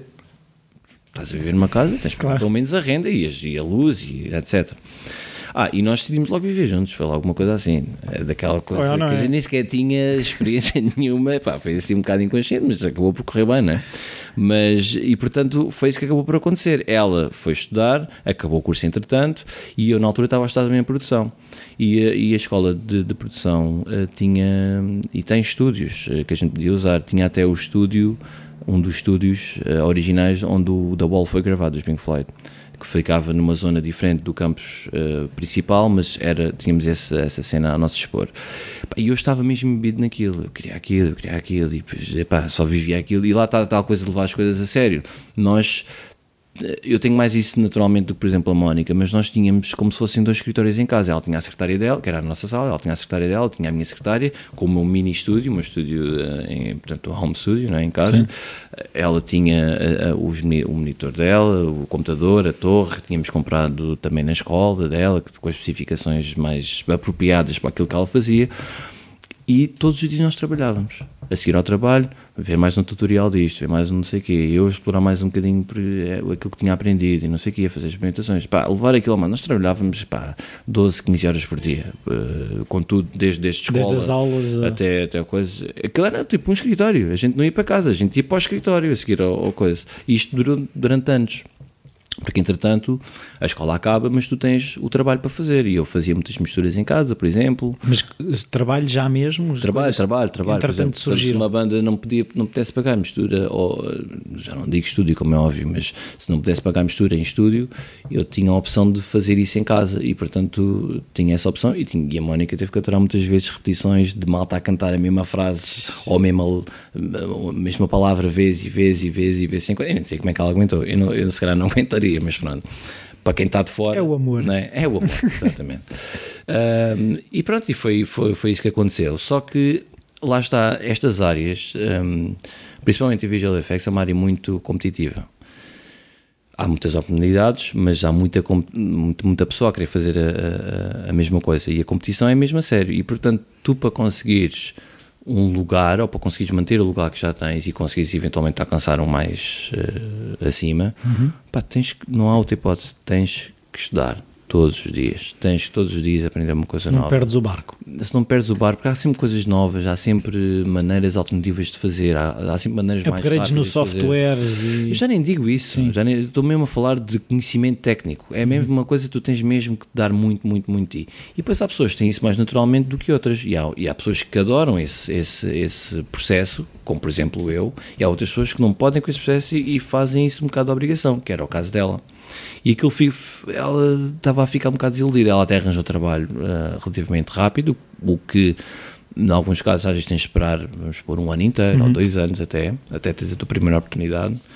E, e a oportunidade que ela arranjou tinha foi aquela oportunidade de, de começar mesmo por baixo, que é hum, és runner. Hoje em dia ainda existe muito isso. Eu não acredito muito dessa maneira e acho que essa não é a única maneira, mas isto é a minha opinião. Mas ela, pronto, não, foi fazer aquilo, foi, ela era modeladora na altura uh, e texturadora e foi fazer uh, documentários para o canal História, para, para a BBC, etc. Já não me lembro exatamente qual é que eram os canais, mas uh, para a Discovery Channel e teve pelo menos um ano a trabalhar nisso na mesma empresa. Só que epá, aquilo não lhe enchia as medidas, estás a perceber? Não... Porque repara, ela no fundo tinha saído de uma área em que ela criava as coisas dela, que era o design, uhum. para fazer coisas que outros criavam que ela era só uma executante. Sim. E eu acho que isso é que a desiludiu um bocado. Eu, por outro lado, estava a criar eu estava a, a, trabalhar, a fazer aquilo que eu realmente queria, que era ajudar os artistas a criar uma coisa mais sólida, a, a desenvolver um produto com eles, a, a puxar o melhor que, que, eles tinham, ou pelo menos tentava fazer isso, não é? Uhum. Uh, mas tinha uma coisa que era, ou, ou deparei-me com uma realidade que é, até em Inglaterra, o, o, o meio musical pá, está nas lonas. Tu tens tu, tu, tens ou coisas muito pequenas ou coisas muito grandes. Não há meio termo. O meio termo é onde não há dinheiro, mas é onde está a maior parte. Mas não há dinheiro, porque há muita gente, hoje em dia, com a tecnologia, que é uma coisa boa, é muito fácil tu sacares uh, ilegalmente ou, ou, ou, comprares legalmente um programa de, hum. de, de, de edição ou de gravação, ou o que for e tu tens montes de tutoriais uh, escritos com vídeo para aprender. A desculpa não está aí. Portanto, toda a gente consegue, se realmente tiver vontade de fazer coisas, consegue fazer isso. Uhum. E, e, e, ao contrário daquilo que eu tinha na altura, que não tinha, uh, portanto, na altura que eu tinha as minhas bandas e queria gravar não sei o quê, que não tinha, essa tecnologia não estava ainda a, a, esse alcance. Por isso é que eu comprei aquele gravador, 3 mil euros, ou o que é que foi. Um, é uh, pá, repara, há aqui muita gente a fazer coisas em casa porque eles também não ganham dinheiro a tocar. Muitos Pedros Andrades. Exatamente, exatamente. É, mas era. Porque eu, eu repara, eu apesar daquilo estar a jogar contra mim, porque eu no fundo estava a querer ganhar dinheiro eh, trabalhando no estúdio, mas ao mesmo tempo os clientes ou a maior parte da malta estava a fazer essas coisas em casa, principalmente para quem está a começar, ou para quem quer, quer gravar o primeiro álbum, ou para quem quer gravar o primeiro EP antes quando alguém gravava um álbum era uma coisa a sério. Havia sempre normalmente uma editora por trás que punha pelo menos parte do dinheiro. Uhum. Hoje em dia, pá, ninguém ganha dinheiro a tocar. Uh, há muita gente a tocar em Londres de borda, pá, e, e bandas sem ser em Londres, uh, bandas por todo o mundo, que às vezes a gente pensa, pá, foram tocar aqui, foram tocar ali, foram tocar ali. Provavelmente eles estão a fazer o break-even. Estás a perceber? Não estão realmente a ganhar dinheiro, estão realmente a desenvolver o, a arte deles e estão a desenvolver é, aquilo que eles são. A desenvolver a marca, não é? Exatamente, exato. Estão a desenvolver aquilo que eles têm, mas se aquilo é um negócio viável, porque no fundo aquilo tem que ser um negócio, se é viável ou não, isso é outra história. E portanto há muitas bandas que acabam por, por, por acabar. E eu, eu, eu, lidei com, com, com, com, bandas em que isso acontecia, bandas que tocavam em montes de sítios. E a realidade das coisas é outra, não é aquilo que te parece realmente por vezes elas a tocar aqui e ali e ali. E em Londres há muita gente a tocar, há, há muito onde tocar. Claro. Um, e eu deparei-me com essa realidade de que, espera lá, pá, aqui muita gente não tem dinheiro para nada eu, estou a levar uma, uma, uma FII ridícula, porque eu, eu arranjei entretanto um estúdio onde podia trabalhar uh, com um equipamento de topo. Pá, para quem está dentro do assunto, tinham duas, du, du, duas mesas, tinha uma SSL, tinha uma NIV, pá, tinha tudo do máximo, tinha muito equipamento outboard, até tinha, para quem está dentro do, do, do assunto, um, um Fairchild, que, era, que é um, um compressor pá, do mais uh, muito antigo, muito associado à Motown, por exemplo, etc. Um, epá, mas pronto, enfim, é daquelas coisas que eu posso ser isto tudo, mas ninguém tem dinheiro para pagar Sim. O que é que eu estou aqui a fazer? Né? O estúdio não era meu, repara, mas eu podia vender o estúdio. O que é que serve o Ferrari para dar voltas ao quarteirão, não é? Exatamente, exatamente. E eu acabei por, por, por me deparar com essa situação. Espera lá, então, mas eu não consigo também lá estar. Tal como eles não conseguem encarar isto como um negócio viável, eu também não estou a conseguir encarar isto como um negócio viável para mim porque eu tenho clientes, mas tenho clientes de vez em quando. Eu não consigo dizer, é pá, eu tenho uma vida em que eu ganho dinheiro, pode até ser pouco, mas ganho dinheiro frequentemente como profissão uhum. com qualquer profissão que deve ser, ao fazer o que estou a fazer. É realmente a minha paixão, não há dúvida. E eu entrego-me de corpo e alma a isto, mas há aqui alguma coisa que não está a funcionar. E provavelmente é uma coisa que não tem a ver comigo, é uma coisa que ou tu estás para passar por, esse, por essa situação, uh, até se calhar passas alguma fome. Pá, ouve, é aquilo que eu dinheiro, também falei com o Ricardo que o Seinfeld disse, não é? encontra uma tortura que te é confortável. Uh, Provavelmente, sim, sim. Se, se, se for confortável, se tu tiveres, se encaras isso como confortável, o mínimo confortável para ti, tudo bem, está ok. Tem Mas- que valer a pena. Tem que valer a pena, mas repara, se tu não tens, as contas aparecem, as contas não, não querem saber se tu estás confortável ou se não, não estás confortável, as contas aparecem. E pá, e tu aí começas a ver, pá, isto é viável ou não é viável. Lá eu com os meus cálculos da folha de Excel outra vez, a parte da engenharia, pá, isto realmente não está a dar certo. O gráfico não está sequer direito, o gráfico está, está a fazer uma curva, descendente, uma curva ou uma reta descendente, não é? E portanto eu pensei, bem, tem que haver aqui uma alternativa qualquer. E essa foi um, esse foi um momento um bocado complicado.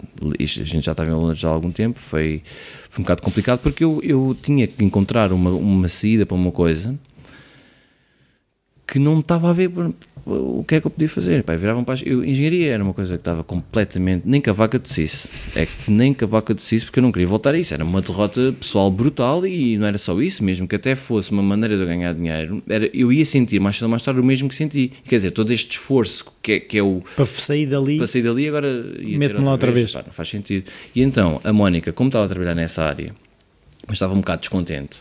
Mas enquanto estava a trabalhar, ela, ela hum, dizia-me: epá, olha lá, o que é que achas? Achas que isto está. é real? Porque a gente, no fundo, estava a tentar. imi- Ela, no fundo, estava a tentar imitar uma coisa digitalmente como se fosse realidade, né? que, é, Claro. que é isso que é o trabalho. Ah, achas que isto está. Isto parece-te bem ou parece como uma pessoa, uma pessoa, Sim. uma pessoa que está fora de, de- que era exatamente isso que interessava, uma pessoa que não está na, na área, se realmente eh, comprar aquilo esta luz como- é credível. Exato, isto é credível. eh, Achas que aceitarias isto como parte da realidade?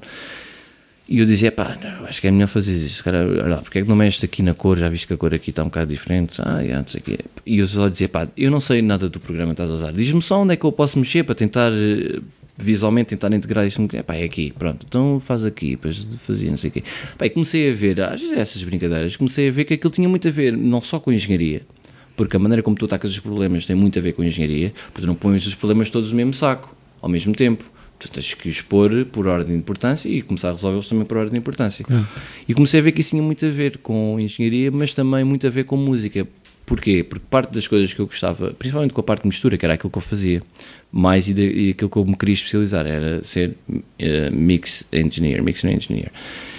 E, e então comecei a pensar, pá, não, realmente é natural a maneira de pensar. Não me é natural a parte visual, porque não é uma coisa com que eu cresci, mas a parte de pensar nos problemas, a técnica de resolver estas coisas é muito semelhante àquilo que eu já passei.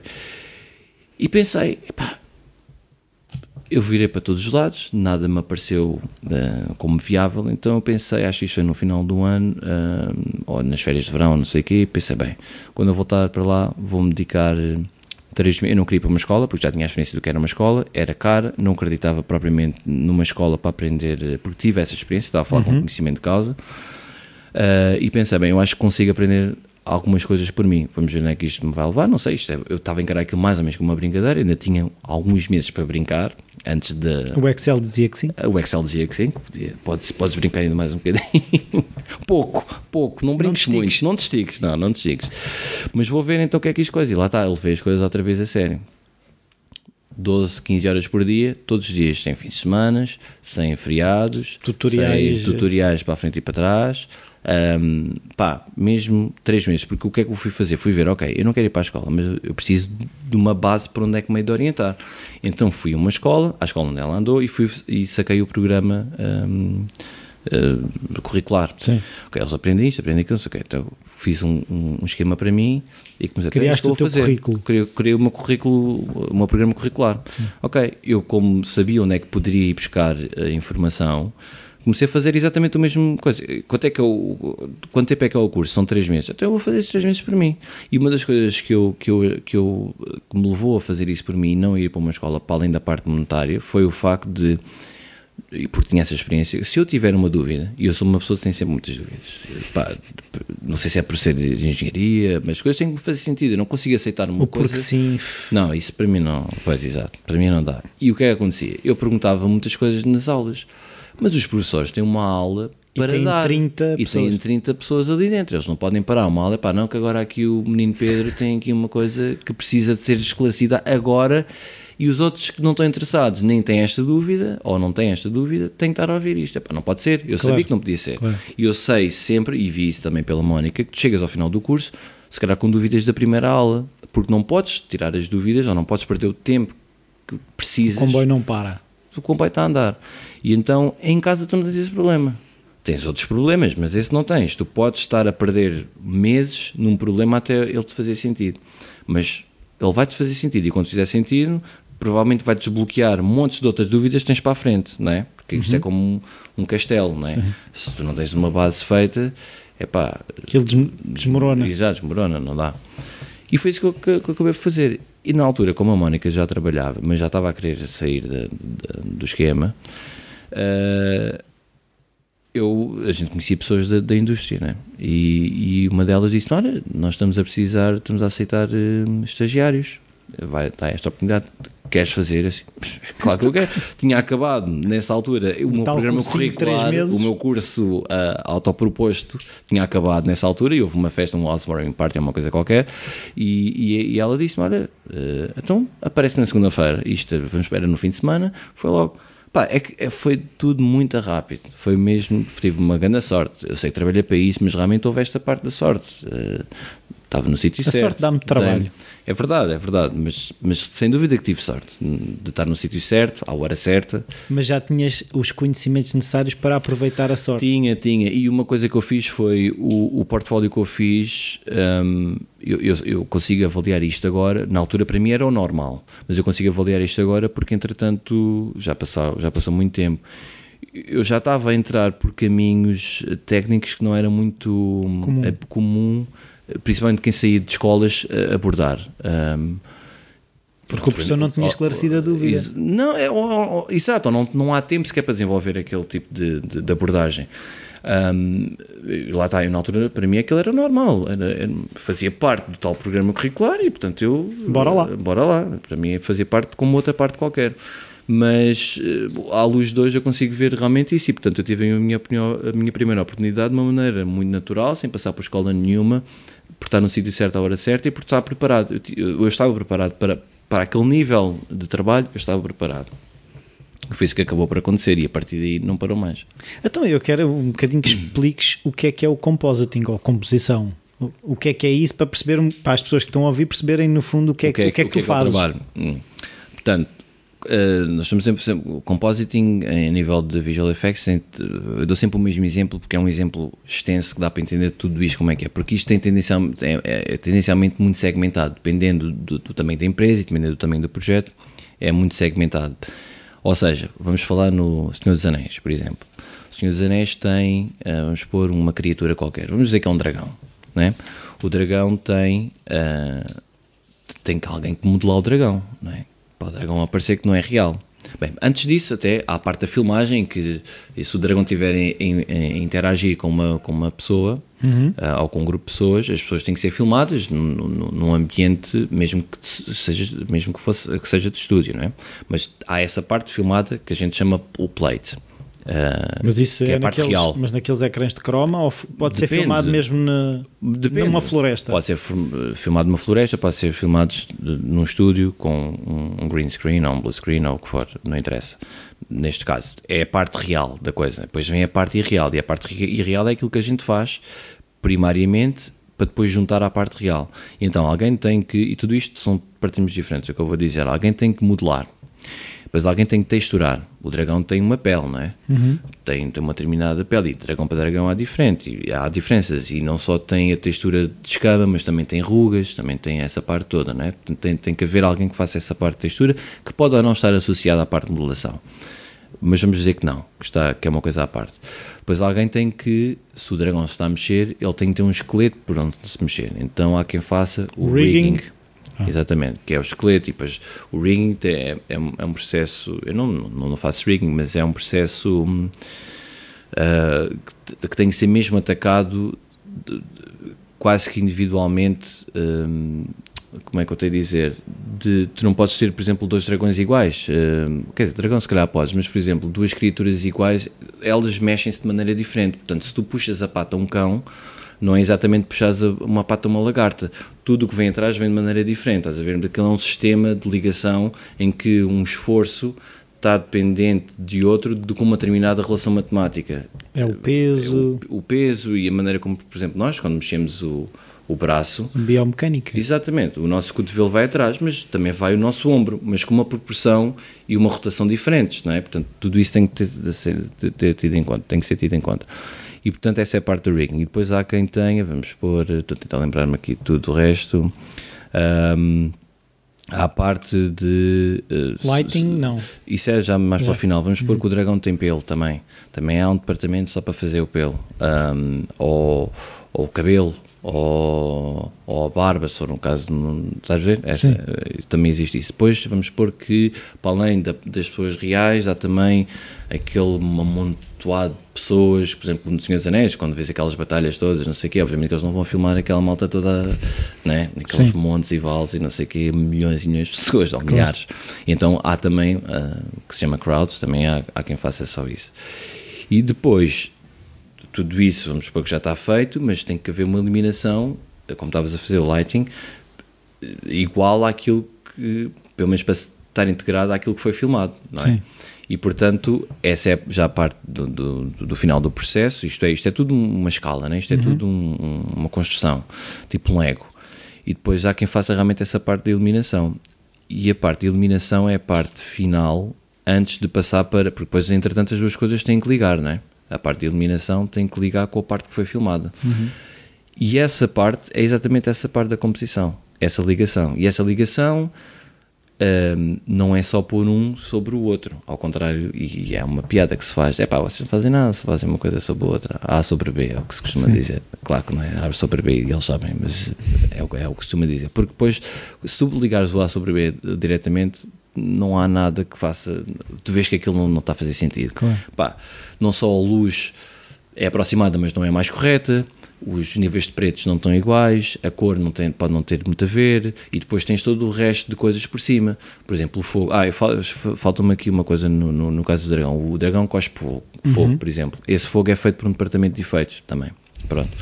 Um, mas eu posso pôr fogo adicional, posso pôr, sei lá, casas a arder, uh, sei lá, umas já estão a arder porque vêm realmente de, de, desse departamento de, de, de, efeitos, mas há outras em que eu posso pôr mais umas chamas ou não sei o quê. Ou então está a chover e o dragão também tem que apanhar com chuva. A chuva não houve tempo, não houve budget para fazer no departamento correto, então temos nós que fazer. Uh, depois também há o, aquela neblina não existe no Dragão. Tem que ter, para, para, tem, aquilo tem que ser o mais seamless possível, estás a ver? E o departamento no trabalho é esse. É isso. É, é tornar isso. credível. Tornar credível aquilo que no fundo não é real. É, é, e quanto mais real possível, quer dizer, esse é o, o objetivo final. Depois tens a parte artística, não é? Sim, mas hum, tu, neste momento, pelo que eu vi, és uh, supervisor 3, Sim, uh, 2D. 2D. O que é que um supervisor 2D faz? Um supervisor, isso, isso surgiu. Hum, bom, eu, eu fui, a empresa onde eu atualmente trabalho tinha. Isto, isto só para contar uma história, como é que isso surgiu também.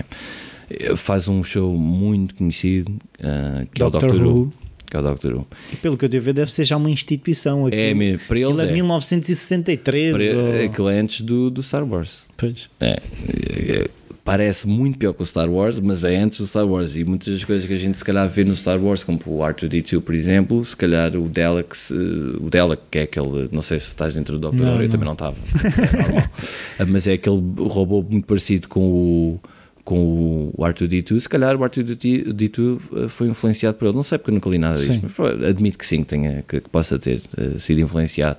Mas sim, é uma instituição, sem dúvida. Mas o convite foi feito um, quando entrei para esta empresa e eu, eu, na altura nem sabia se estava preparado para fazer uma coisa dessas. E aquilo eu sabia o que é que envolveria mas quis também esclarecer isso na altura com, com, com a minha chefe que foi quem propôs essa, essa mudança de papel. Uh, e basicamente o que acontece o, o que eu tenho que fazer é dentro do departamento, todos estes departamentos que eu te acabei de dizer o, o, departamento de compositing é o último, né? e portanto todos eles têm uma pessoa responsável que pode uhum. ser ou, ou, pode ter mais. Tudo isto é hierárquico e lá, como eu estava a dizer, tudo isto depende do tamanho da empresa. Eu sou o supervisor. Dependendo do projeto, se é um projeto muito complexo e se a empresa for muito grande, tu tens líderes de sequência ou líderes por, líderes de equipas, não interessa, é, em que cada um está responsável, vamos por, por uh, uma determinada sequência ou, ou, ou, ou, responsável por não sei quantas pessoas, uh, vamos pôr sim, cada um, não interessa. se a equipa for ou 5, ou pode ser 10, ou pode ser 20, ou 30, ou o que for.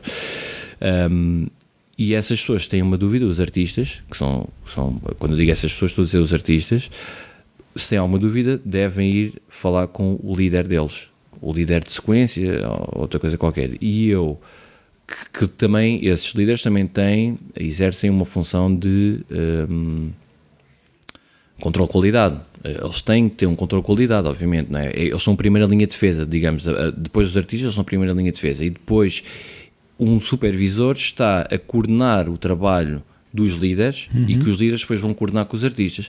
Mas isto, vamos lá, isto é um bocado no papel, é assim, mas depois na prática o artista Falam pode falar diretamente com comigo, isso não tem problema nenhum. Ou eu posso falar eh, diretamente com o líder a propósito de uma coisa qualquer que não passa para os artistas, ou vice-versa, uma coisa qualquer, estás a perceber? Não, não, isto, isto é, no fundo, eu estou a dizer o que é que é a hierarquia, na prática isto mistura-se um bocadinho. Porque, porque, quando mais não seja por isto, os artistas estão a fazer trabalho artístico no papel. Na prática, toda a gente faz um bocadinho de tudo. Lá está, dependendo também da empresa, dependendo da especificidade claro. do projeto. Eu faço shots também, não, e ainda bem que faço, que, porque eu sou também me considero, eu sou primariamente artista, ou primeiramente artista. E portanto, eu não, não gostava de ser só supervisor. Gosto muito da, da função, mas tenho que ter as mãos na massa. Até porque se surgir algum problema, eu tenho, eu tenho que ter sempre as pessoas perto. Tens que apresentar soluções. Sim, né? as pessoas esperam que tu apresentes soluções. Tu és o responsável daquele departamento e tu tens que apresentar soluções, senão toda a gente fica a olhar para ti. Então como é que isto? Eu não sei. Quer dizer, não pode, não é? E como é que tu tens que apresentar soluções? Tens de estar todos os dias. Lá está a tal coisa. Tu tens de estar preparado, tu tens que ter três ou quatro soluções para um problema. E umas vão funcionar melhor nessa situação, outras vão funcionar, funcionar melhor naquela, e às vezes todas elas falham. E então ou seja, dificilmente chegas a esse cargo se não tiveres as mãos na massa. Não, tens que ter, tens que ter. Não, não diria até que é impossível, é impossível, isto é, é possível tu estares nesta posição sem estares a fazer uh, shots. Sim, mas, mas tens que passar por lá. Sim, claro. Não, tens, tens porque, quer dizer, tu é que és o responsável, se, se não souberes o que é que eles estão a fazer, não é só visualmente, tu tens de dar soluções. Olha, porque é que não tens por aqui? Porque é que não fazes aquilo? Porque é que não sei o quê? Para além do controle de qualidade, tu, tu podes dizer assim: olha, há este problema aqui, tens que resolver, mas tu não souberes se é possível ou não resolver, ou então às vezes tens de ter ajuda de outros departamentos, estás a perceber? Porque o departamento de compositing, como é o último da linha, é muito expectável que seja um, um, tipo a oficina. Os problemas vão ser resolvidos ali. Ah, e depois não, aquilo, uma coisa que eu queria perceber contigo Sim. é não há muitas vezes da parte uh, da equipa, no fundo, isso depois resolve-se no, no compositing. É, é, é exatamente. Ah, não vamos tirar esta cadeira daqui porque depois eles depois apagam isso. Sim, sim, sim, sim, sim, sim. Pois, lá está a oficina. É, há coisas que realmente parte do trabalho é esse. E uma das coisas que eu lutei de início, principalmente no show, da maneira como estava, é exatamente isso. A gente tem que ser encarados como um, um, departamento artístico como outro qualquer. Nós não estamos aqui só para resolver problemas. Não, é, estamos aqui para tapar os buracos dos Exato, outros. Não, é que até porque isso não traz nada de bom, porque tu estás a o que a gente pode fazer, em alguns casos, é mais do que suficiente e é realmente ali que deve ser feito, mas a maior parte dos problemas devem ser resolvidos de onde eles vieram. Se há, um departamento a fazer um trabalho e se não está bem feito, porque é que não está bem feito naquele departamento? Porque é que há de passar mal feito e depois nós, em vez de fazer um trabalho de artístico, não, estamos a fazer um trabalho técnico de resolução de problemas que outras pessoas. Em vez de acrescentarem valor, estão só a resolver problemas. Exatamente, exatamente. Isso foi, isso foi a primeira coisa que eu quis logo fazer quando saltei para, para, para quando encarei este projeto. É pá, não Cada um tem que fazer isso, o melhor que sabe. Todos os departamentos são artísticos, não há departamentos de oficina, não há departamento, não há, pá, não todos dá, eles têm um bocadinho. não, todos eles têm um bocadinho disso, mas não pode ser só isso, é todos, porque senão. É pá, então, senão, mas normalmente não nessas situações, na tua experiência, o que acontece é o, o pessoal uh, tem pressa, uh, ou seja, esses departamentos anteriores ao compositing é uma questão de prazos que faz com que uh, deixem para o fim, ah, pá, não, não percam mais tempo com isso, que isso depois resolve-se. Ou normalmente qual é que é a postura que tu percebeste que existia para isso acontecer dessa forma? Lá está. Mais uma vez, isto depende de empresa para, empresa e depende muito também do budget que existe. Porque se dizer assim, olha, eh, nós vamos fazer aqui tudo isto a arder, uma cidade a arder, e portanto temos que pôr a cidade toda, modelar a cidade toda e temos que pôr tudo isto a arder, pá, mas com chamas em que se o cliente quiser mudar o tamanho das chamas, quiser mudar eh, a maneira como elas estão a desenvolver-se, não sei o quê, epá, temos de fazer isto dessa maneira. Está bem, então isso tem, feito, tem que ser feito por um determinado departamento em que realmente vai estar a fazer aqueles, o departamento de, efeitos que está a fazer essas chamas e pode haver interações, um, iterações de, de o cliente não gosta assim, ok, vamos fazer de maneira diferente. Nós estamos um bocadinho mais limitados ao que podemos fazer nesse aspecto, estás a perceber? Nós uhum. podemos fazer muita coisa, mas sempre com uma determinada limitação. Coisas mais, mais a sérias, com, com mais iterações, eh, porque o cliente quer ver outra, outra ideia ou não sei o quê, têm que ser feitas por, por, por departamentos mais específicos. Agora, o budget pode não permitir e, portanto, se não permite, eles podem dizer assim, e estás a dizer, é pá, não, olha, nós só podemos vir até aqui porque só temos eh, X dias alocados para desenvolver isto, epá, o resto eles depois resolvem, ou acrescentam. Mas, ou... mas aquilo que eu também me faz um bocado de confusão é que eh, aquilo que eu percebo do, do virtual effects é, também são coisas que consomem muito tempo, Sim. também são coisas complexas, uh, mesmo assim é mais barato resolver no compositing do que fazer logo bem à partida?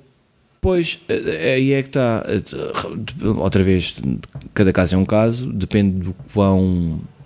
Vou dizer uma palavra não é muito elegante, chato for o cliente. Um, chato no sentido em que, não, não, não está bem assim, quero tentar assado. Presenter, também não está bem. Tentar outra coisa. Portanto, isto é preciso dinheiro para isto, porque quer dizer, cada dia que passa é dinheiro que se está a gastar num determinado uh, fase do projeto. Uhum. Né? Outra coisa é, eu, não, eu quero ver isto tudo no final e depois logo vamos ver não sei o quê. Às vezes, se for assim, depois tem que se ir atrás outra vez. Mas isto, às vezes, é o próprio cliente que vai ditando um bocado isto. Claro que isto tem que ser eh, sempre eh, moderado pela empresa. A empresa não pode permitir, é não, olha, agora vamos fazer o trabalho todo e ele diz assim, não gosto nada, vamos começar do início. Quer dizer, isto não pode, não pode acontecer, não é? As coisas têm que ser, têm que ser sendo ainda aprovadas à medida que o tempo vai passando.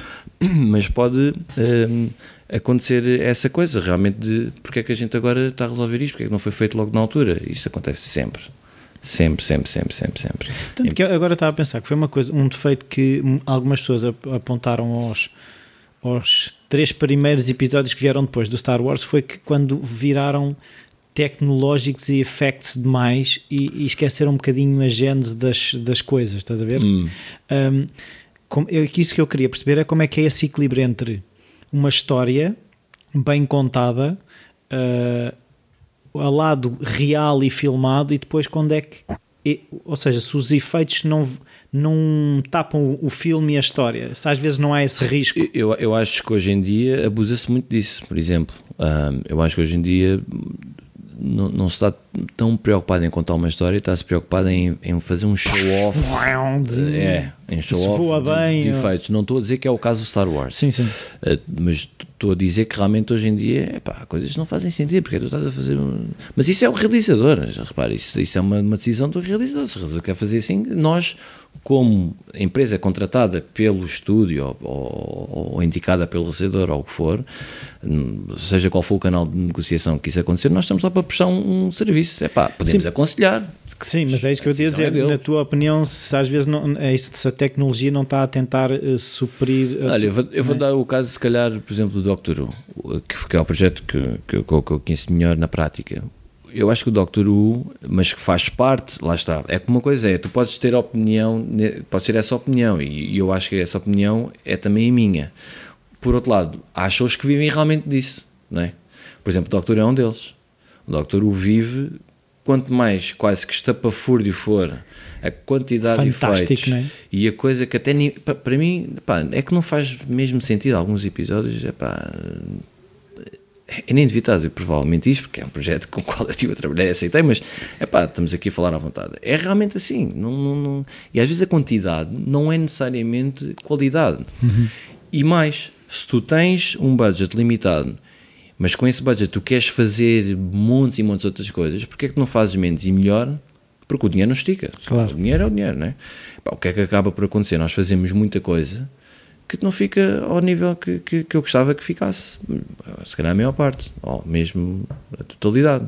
Porque o budget não é muito. E a quantidade uh, e complexidade de efeitos que, que, que eles. Por exemplo, vou dar um exemplo concreto.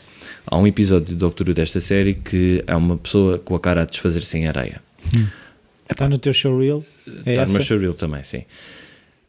Uh, houve já, eh, esse efeito já aconteceu em, em filmes, estou-me a lembrar do Spider-Man, e foi uma das referências. Mas há uma coisa que é muito diferente, o Spider-Man, a Sony, que foi quem fez, a, a Imageworks, teve, teve a, a, a desenvolver aquilo vamos por durante dois anos, não é? Com testes, com, epá, com montes de coisas, com, com R&D a sério. Nós tivemos duas semanas. Epá, e depois não foi duas semanas. Era foi, duas semanas. Foi, foi, foi, foi, mais do que duas semanas, mas o, o, inicial que me disseram foi temos duas semanas. Mas onde é, que, onde é que isto vai ser possível em duas semanas? Não vai ser possível em duas semanas e acabou por não ser. Foi vamos por quatro, que é manifestamente assim, nada. Nada. E depois há coisas que falham, há sempre, há sempre montes de, de imprevistos, há sempre coisas que falham. E, pá, e, quer dizer, estás a ver, um exemplo é este, por exemplo, estás a ver. Então, quando, quando por exemplo, eu agora quero perceber um bocadinho como é que tu processas, vamos, a, vamos partir do pressuposto que és tu que estás a fazer o shot. Sim. Chega-te o que é que é pretendido daquele shot. Chega-te a informação que já está filmada, não sei o quê como é que tu abordas o problema? Como é que tu começas a, a, a como artista, como artista a okay. desmanchar aquilo? Portanto, nós, eu como artista, repara, isto é uma linha de montagem e nós estamos na, na, parte final da linha de montagem. Portanto, nós só começamos alguma coisa quando há coisas que estão prontas para que a gente possa fazer o nosso trabalho, porque o nosso trabalho está sempre dependente de outros, não é? Uh, Sim, mas, mas a maneira de resolver é de cada um ou não? É uh, pá, repara, há, muitos, muitos uh, casos, portanto, cada caso é um caso quase, e há pessoas que têm determinados uh, approaches diferentes de todos. Cabe, lá está, ao supervisor dizer, é pá, desta maneira, neste show nesta situação fazemos as coisas desta maneira, uhum. por razão A, B ou C, não interessa. E eu fiz várias, implementei várias coisas desse tipo, uh, até templates, por exemplo, para pouparmos tempo, uhum. porque é que a gente está a estar, porque é que eu estar a fazer, porque o nosso programa vive muito de, de, de conexões. Não sei se tu estás a, a par do, do, programa que se usa, mas nós usamos o Nuke. E o nosso, o NUC é, é, é, olha, tem muito a ver com a engenharia, lá está, é aquelas ligações todas e não sei o quê, que parece um circuito elétrico. E, há, e, e os, os, scripts, que é como a gente chama, portanto, a ligação toda, é um conjunto de nodos ligados uns aos outros, que nós chamamos de script, um, pode ser gigantesco, gigantesco. E às vezes nós temos que mudar, epá, olha, agora tu já não ficas neste shot porque precisamos de ti noutra coisa qualquer, portanto este shot vai ser entregue a outra pessoa mas a outra pessoa não vai começar do início, não é? vai pegar naquilo que tu já tens feito e, e, e, vai continuar. E se as coisas não estiverem organizadas de uma determinada maneira, não, quer dizer, não, não faz sentido. Portanto, essas coisas cabe também ao supervisor, uhum. em consonância com os leads, se houver, fazer esse tipo de, de, de, abordagens. E, portanto, algumas coisas são definidas dessa maneira. Agora, dependendo do, do, do caso, epá, é, há, há, um, há um workflow diferente, mas normalmente começa sempre de trás para a frente, ou seja, por layers. Estás a ver? Uhum. Por exemplo, se há pessoas que são filmadas num, num green screen, há razões pelas quais são filmadas no green screen. É, é porque tu tens que as isolar. Uhum. Por uma razão qualquer. E se as tens que isolar, quer dizer que há coisas por trás delas. Elas têm que ir à frente, não é?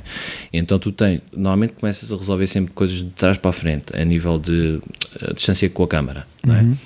Um, e portanto o green screen é, um, é um, uma das coisas e portanto a maneira como tu resolves um green screen é sempre, uma coisa individual mas podes providenciar templates embora na, com nada feito mas só tipo como é, as ligações como é que hão de estar feitas para que o trabalho seja desenvolvido mais rápido. Porque só o facto de não teres de ligar aqueles nodes todos já, é, já, é, já estamos a poupar muito tempo ao, ao, num dia não é? por shot Uh, claro, depois tens de ligar muitos outros, mas esses pelo menos já estão, ok. Uh, o trabalho em si tens que o fazer na mesma, não é? Uh, mas pronto, começas a resolver as coisas de trás para a frente e depois há aquilo que, gente, que se chama, como em qualquer outra atividade, as boas práticas da profissão.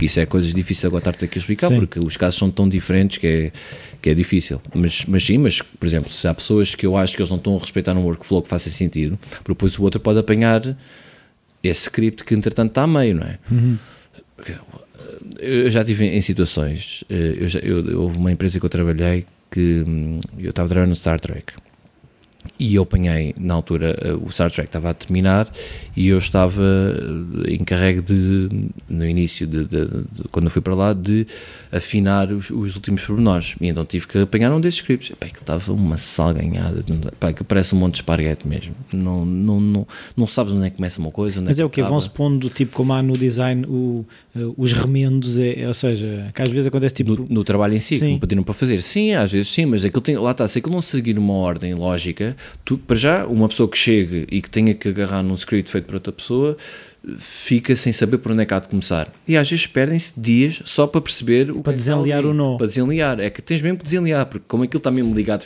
não é fisicamente, mas quer dizer, Sim. poderia ser fisicamente, tu tens mesmo que arrastar as coisas daqui para aqui para desenliar dali, não sei o quê. Uh, e epá, eu lembro-me perdi, eu acho que perdi pelo menos um dia a perceber o que é que estava ali. Uh, e aquilo era, e lá está, dependendo do, do shot e da maneira como a pessoa trabalha, pode ser muito, muito, muito, muito complexo, muito, muita ligação. E, por exemplo, uma das coisas que eu, que eu disse, pá, se estiver assim, vai voltar para trás até vocês põem isto. Bem, porque não. Reparem, não estou aqui a, agora a dizer que vocês uh, têm que trabalhar desta maneira ou daquela, mas realmente tem que haver uma maneira que seja apá, user-friendly para todos, porque vocês também não gostariam que isso acontecesse, não é? Claro. Portanto, tem que haver uma maneira, daí os templates que já têm as ligações todas ligadas, de uma maneira lógica, com espaço, ah, mas cada pessoa tem, há pessoas, por exemplo, que trabalham tudo encavalitado. Tudo, por exemplo, tens aqui destas duas, duas caixinhas, em vez de as ligares assim, não, tá, estão assim, todas tortas e, epá, e isso parece que não, quando são duas coisas é uma coisa, quando são, vamos pôr 100, podes estar a imaginar a confusão, tu nem sabes o que é que está ligado a onde. E há pessoas que trabalham assim, eu já conheci artistas, eu entretanto fui para a Austrália durante uns tempos, eu conheci um artista que ele era brilhante mesmo, e é, uh, hoje em dia tem um cargo de supervisão de VFX, que é, que é um dos líderes principais de um projeto, é, um, é um, uma pessoa nova, mas ele trabalhava assim, ele trabalhava com tudo encavalitado. Eu não sei como é que ele se. Porque depois, repara, não é só para os outros, é mesmo para o próprio. Se passar duas semanas, eu se trabalhasse assim, eu não conseguia saber o que é que eu tinha feito. Ou seja, tu, tu, no teu caso, agora o que eu quero perceber é há um planeamento antes de começares a fazer essas ligações, porque aquilo que eu estou a pensar, se é aquilo que eu estou a visualizar, sim, sim. eu antes de me pôr a ligar a coisa, eu tenho que perceber o que é que vai ligar com o quê. Aquilo é tudo operações matemáticas. Uh, o, o, sim, mas aquilo, aquilo que eu vi si... parece quase um mind map, não é uma cena tipo. Um... Aquilo tem umas, um, umas coisas que estão ligadas umas às outras, tipo uns blocos, não sei. Sim, é, é. é. Portanto, tem que haver uma ideia eh, lógica do, do que é que está Perceber, a ser ligado. Aquele vai interagir com aquele, vai ligar Exatamente, com não sei o quê. Sim, depois... e às vezes vai buscar informação que vem lá atrás, mas para uma coisa muito mais posterior, sim. São, são, mas isto é tudo operações matemáticas, é tudo matemática. E muitas vezes tens, é, é outra área que tu podes abordar ou não, que é a parte da programação ou da parte do scripting, em que tu fazes ferramentas que a própria, o próprio programa não, não, não te deixa fazer. É quase tipo correres uma macro dentro do Excel, é isso? É mais do que isso. Porque tu estás mesmo a fazer ferramentas que ficam implementadas numa. Ou melhor, pode ser mais ou pode ser menos, mas podes realmente fazer ferramentas como se fosse um programa que tem um plugin, não é? Como se fosse, é mesmo, como tem um plugin numa determinada empresa para um determinado projeto, usamos esta ferramenta. Ou nesta situação, usamos esta ferramenta. E portanto, aquilo segue uma lógica de, de, deste tipo, no sentido em que não é só um mind map, mas é realmente há um, há um fisicamente e ia dizer cronologicamente, mas não é isso que eu quero dizer. Lá está, trabalhar de trás para a frente em relação à cama porque faz sentido. São, aquilo são tudo elementos que vais juntando, juntando. Há uma linha principal, juntas da esquerda, juntas da direita, não sei o quê, mas aquilo é, dentro por cada ramo desse estás a juntar no ramo principal, há muitas operações de vários tipos. Pode ser técnicas, pode ser um, uh, eh, artísticas, apenas por aí só, mas tudo segue uma lógica matemática. E, portanto, convém saber alguma matemática. Não é fundamental, mas pode resolver problemas de outra forma. Porque depois às tantas não é só resolver o problema, é resolver o problema num determinado tempo. Uhum. E, e, se tu mudas uma coisa aqui, a outra vai seguir uma determinada lógica também. Está tudo interligado, ou pode estar tudo interligado. E isso vai fazer com que tu trabalhes de uma maneira mais eficiente ou menos eficiente. Então, e, e nesse tipo de trabalho, vocês é, é, aquela coisa de trabalhar 10 eh, a 12 horas por dia? Ou, ou, é, um, ou é um trabalho que quem está nessa área consegue entrar a horas e sair a horas? Não. Não, não e agora até está a haver um grande problema em, em Londres. Um, o que se passa é que lá está, principalmente neste departamento onde eu me como é o último da montagem, é natural que as pessoas tenham que trabalhar horas extra. É pá, não, não faz parte da profissão, só está nesta profissão quem quer, mas realmente sabe-se que isto vai acontecer de uma maneira ou de outra, com mais ou menos incidência, vai acontecer. Só que há empresas que realmente abusam um bocado dessa, dessa boa vontade, porque no fundo é boa vontade, porque em Londres não é obrigatório pagar horas extra noutros, noutros, noutros, uh, noutros países, como por exemplo o Canadá ou até a Austrália, eles pagam horas extra e pagam às vezes até o dobro. Estás a ver?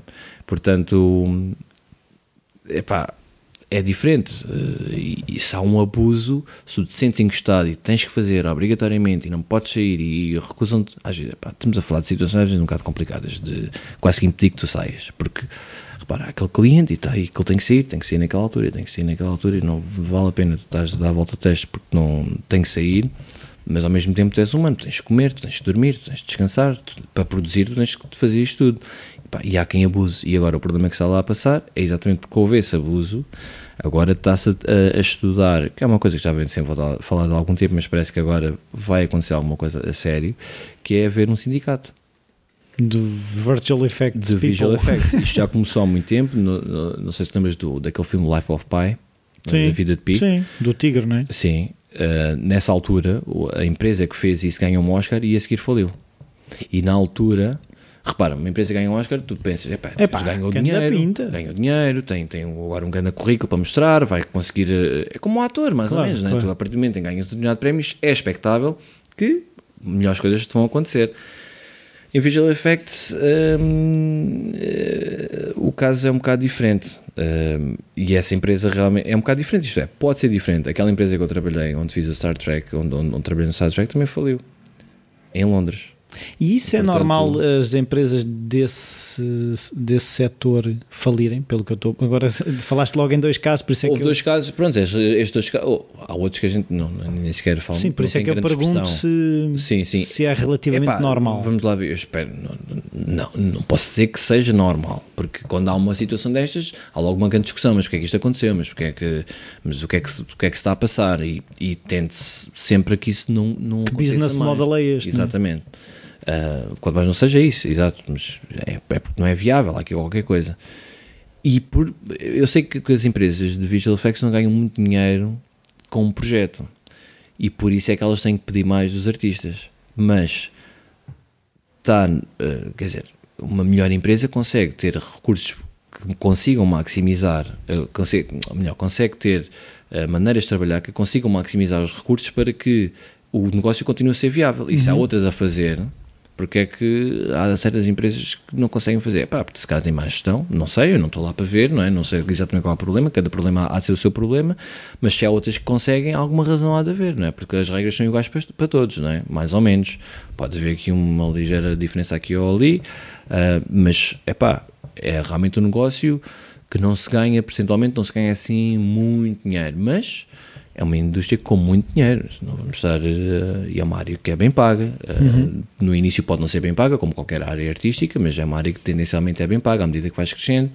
Um, portanto, o dinheiro circula. Há ali dinheiro. Coisa. Agora, não posso dizer que, por terem falido estas duas, que teve grande impacto e houve documentários, e, e foi isto que motivou uh, o, o alertar realmente para este problema, porque a, a, a razão pela qual aconteceu é, é, é, é um problema complexo. O, o, a, a, questão é quem se lixa são os artistas, que é a maior parte, que são eles que fazem. E há uma coisa que é um bocado estranha, que é, hoje em dia todos os filmes têm algum... Alguma, algum, tipo. algum tipo de visual effects. Pode ser invisível, aquilo que a gente chama uh, invisível, que são, por exemplo, um, por exemplo, estás a filmar um filme de época e tu tens de ter aquilo tudo como se fosse de época. Ou, por exemplo, olha, aquele último filme do Bridge of, uh, Bridge of Spice, uh, Spice, não sei como é que se chama em português, A Ponte de Espiões, do Steven Spielberg. Não sei. Não... É um que, tá, que saiu agora.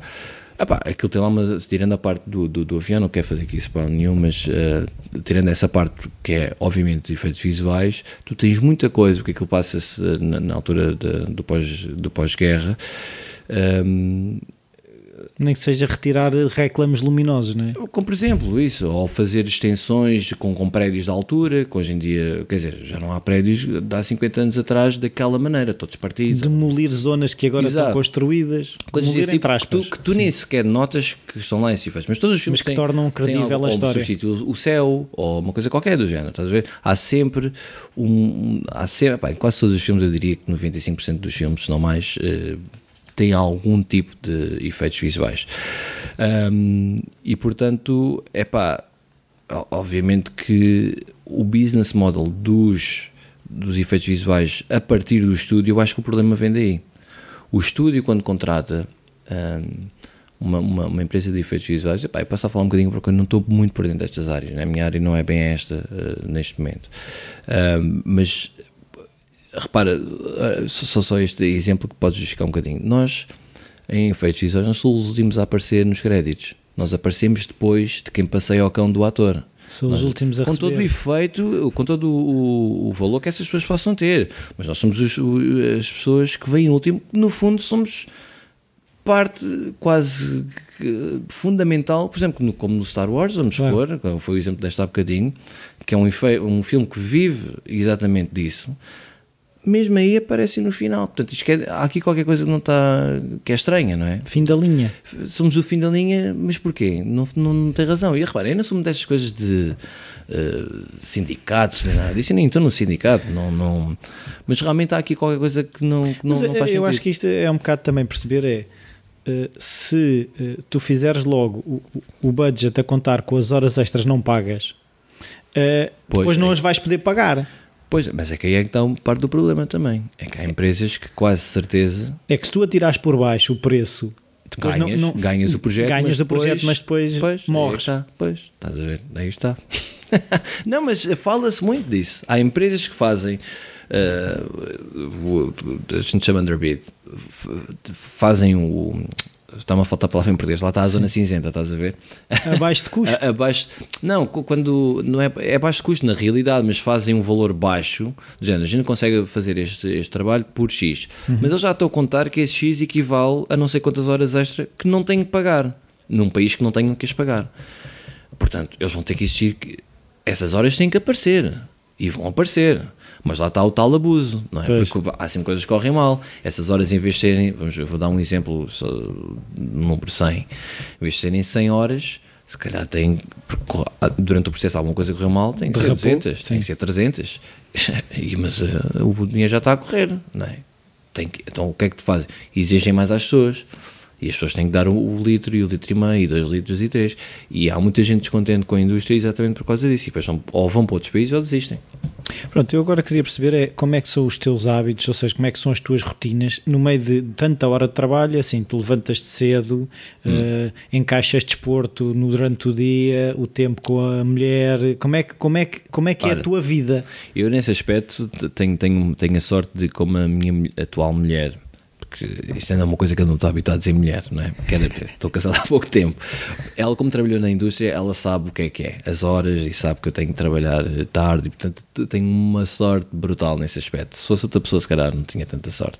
Ahm, porque realmente as horas às vezes são, são coisas estúpidas, epá, e parte do problema é meu, mas para responder à tua pergunta, ahm, eu acordo à hora normal, eu, eu normalmente começo assim ou às 9 ou às 9 e meia, ah, e portanto eu acordo a essa hora normal, não vou ao ginásio de manhã, há quem vá ao ginásio de manhã, eu não sou uma pessoa, eu gosto de acordar cedo, mas não gosto de acordar cedo para fazer exercício, pá, não, não, não é para mim, já fiz isso, já tentei, não, fiz duas vezes, não deu mais. E portanto depois vou trabalhar, na- no, no chão onde a gente estava a trabalhar, nós temos sempre um, dailies, que é, é um termo que vem da, da, da parte de, de filme, em que tem que haver, chamam-se exatamente porque é uma coisa diária, mas que pode acontecer mais do que uma vez por dia, mas pelo menos uma vez tem que acontecer, que é haver uma reunião de avaliação do que é que os artistas fizeram. E então, para dizer se eles estão aí no caminho certo, se, se eles estão a submeter para- como final pronto, temos que encarar aquilo de uma maneira mais final. Entretanto, já houve outros deles em que eles já mudaram algumas coisas que foram eventualmente precisas e dizendo, pá, não, olha, isto não está bem, vemos um shot em loop, em loop, isto não está bem, isto tens que mudar, vamos fazer aquilo, olha, não está bem, siga, vamos dar para o cliente. E o cliente pode vir outro, com outras notas e, pode voltar outra, eh, para trás outra vez. E essa reunião no caso, uh, no meu caso, no, projeto, no último projeto onde tive, acontecia todos os dias às 10 da manhã.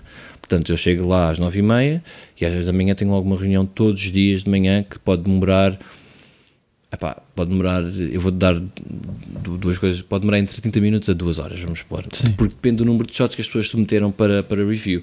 Para haver uma, uma coisa mais constante, eu normalmente digo uh, uh, aos, aos, aos, artistas que trabalham comigo para submeter todos os dias. Porque eu todos os dias quero ver o mesmo número de shots, até para ter uma, uma, uma ideia de quanto tempo é que por dia eu tenho que um estar naquele, naquele, naquele. Sim, para além disso, e saber quanto tempo é que eu vou perder naquela reunião. Porque só de um artista é que submeteu, é uma coisa muito rápida. Se houve 10 artistas que submeteram, é uma coisa mais longa. Mas se eu souber que todos eles submetem alguma coisa todos os dias, eu consigo ter uma, um planeamento. Isso também não nessa... os ajuda a eles, no fundo, terem essa disciplina de. Lá está, depende da, da, da empresa e, da, e, e, e, daquilo que a empresa normalmente uh, acha por bem fazer.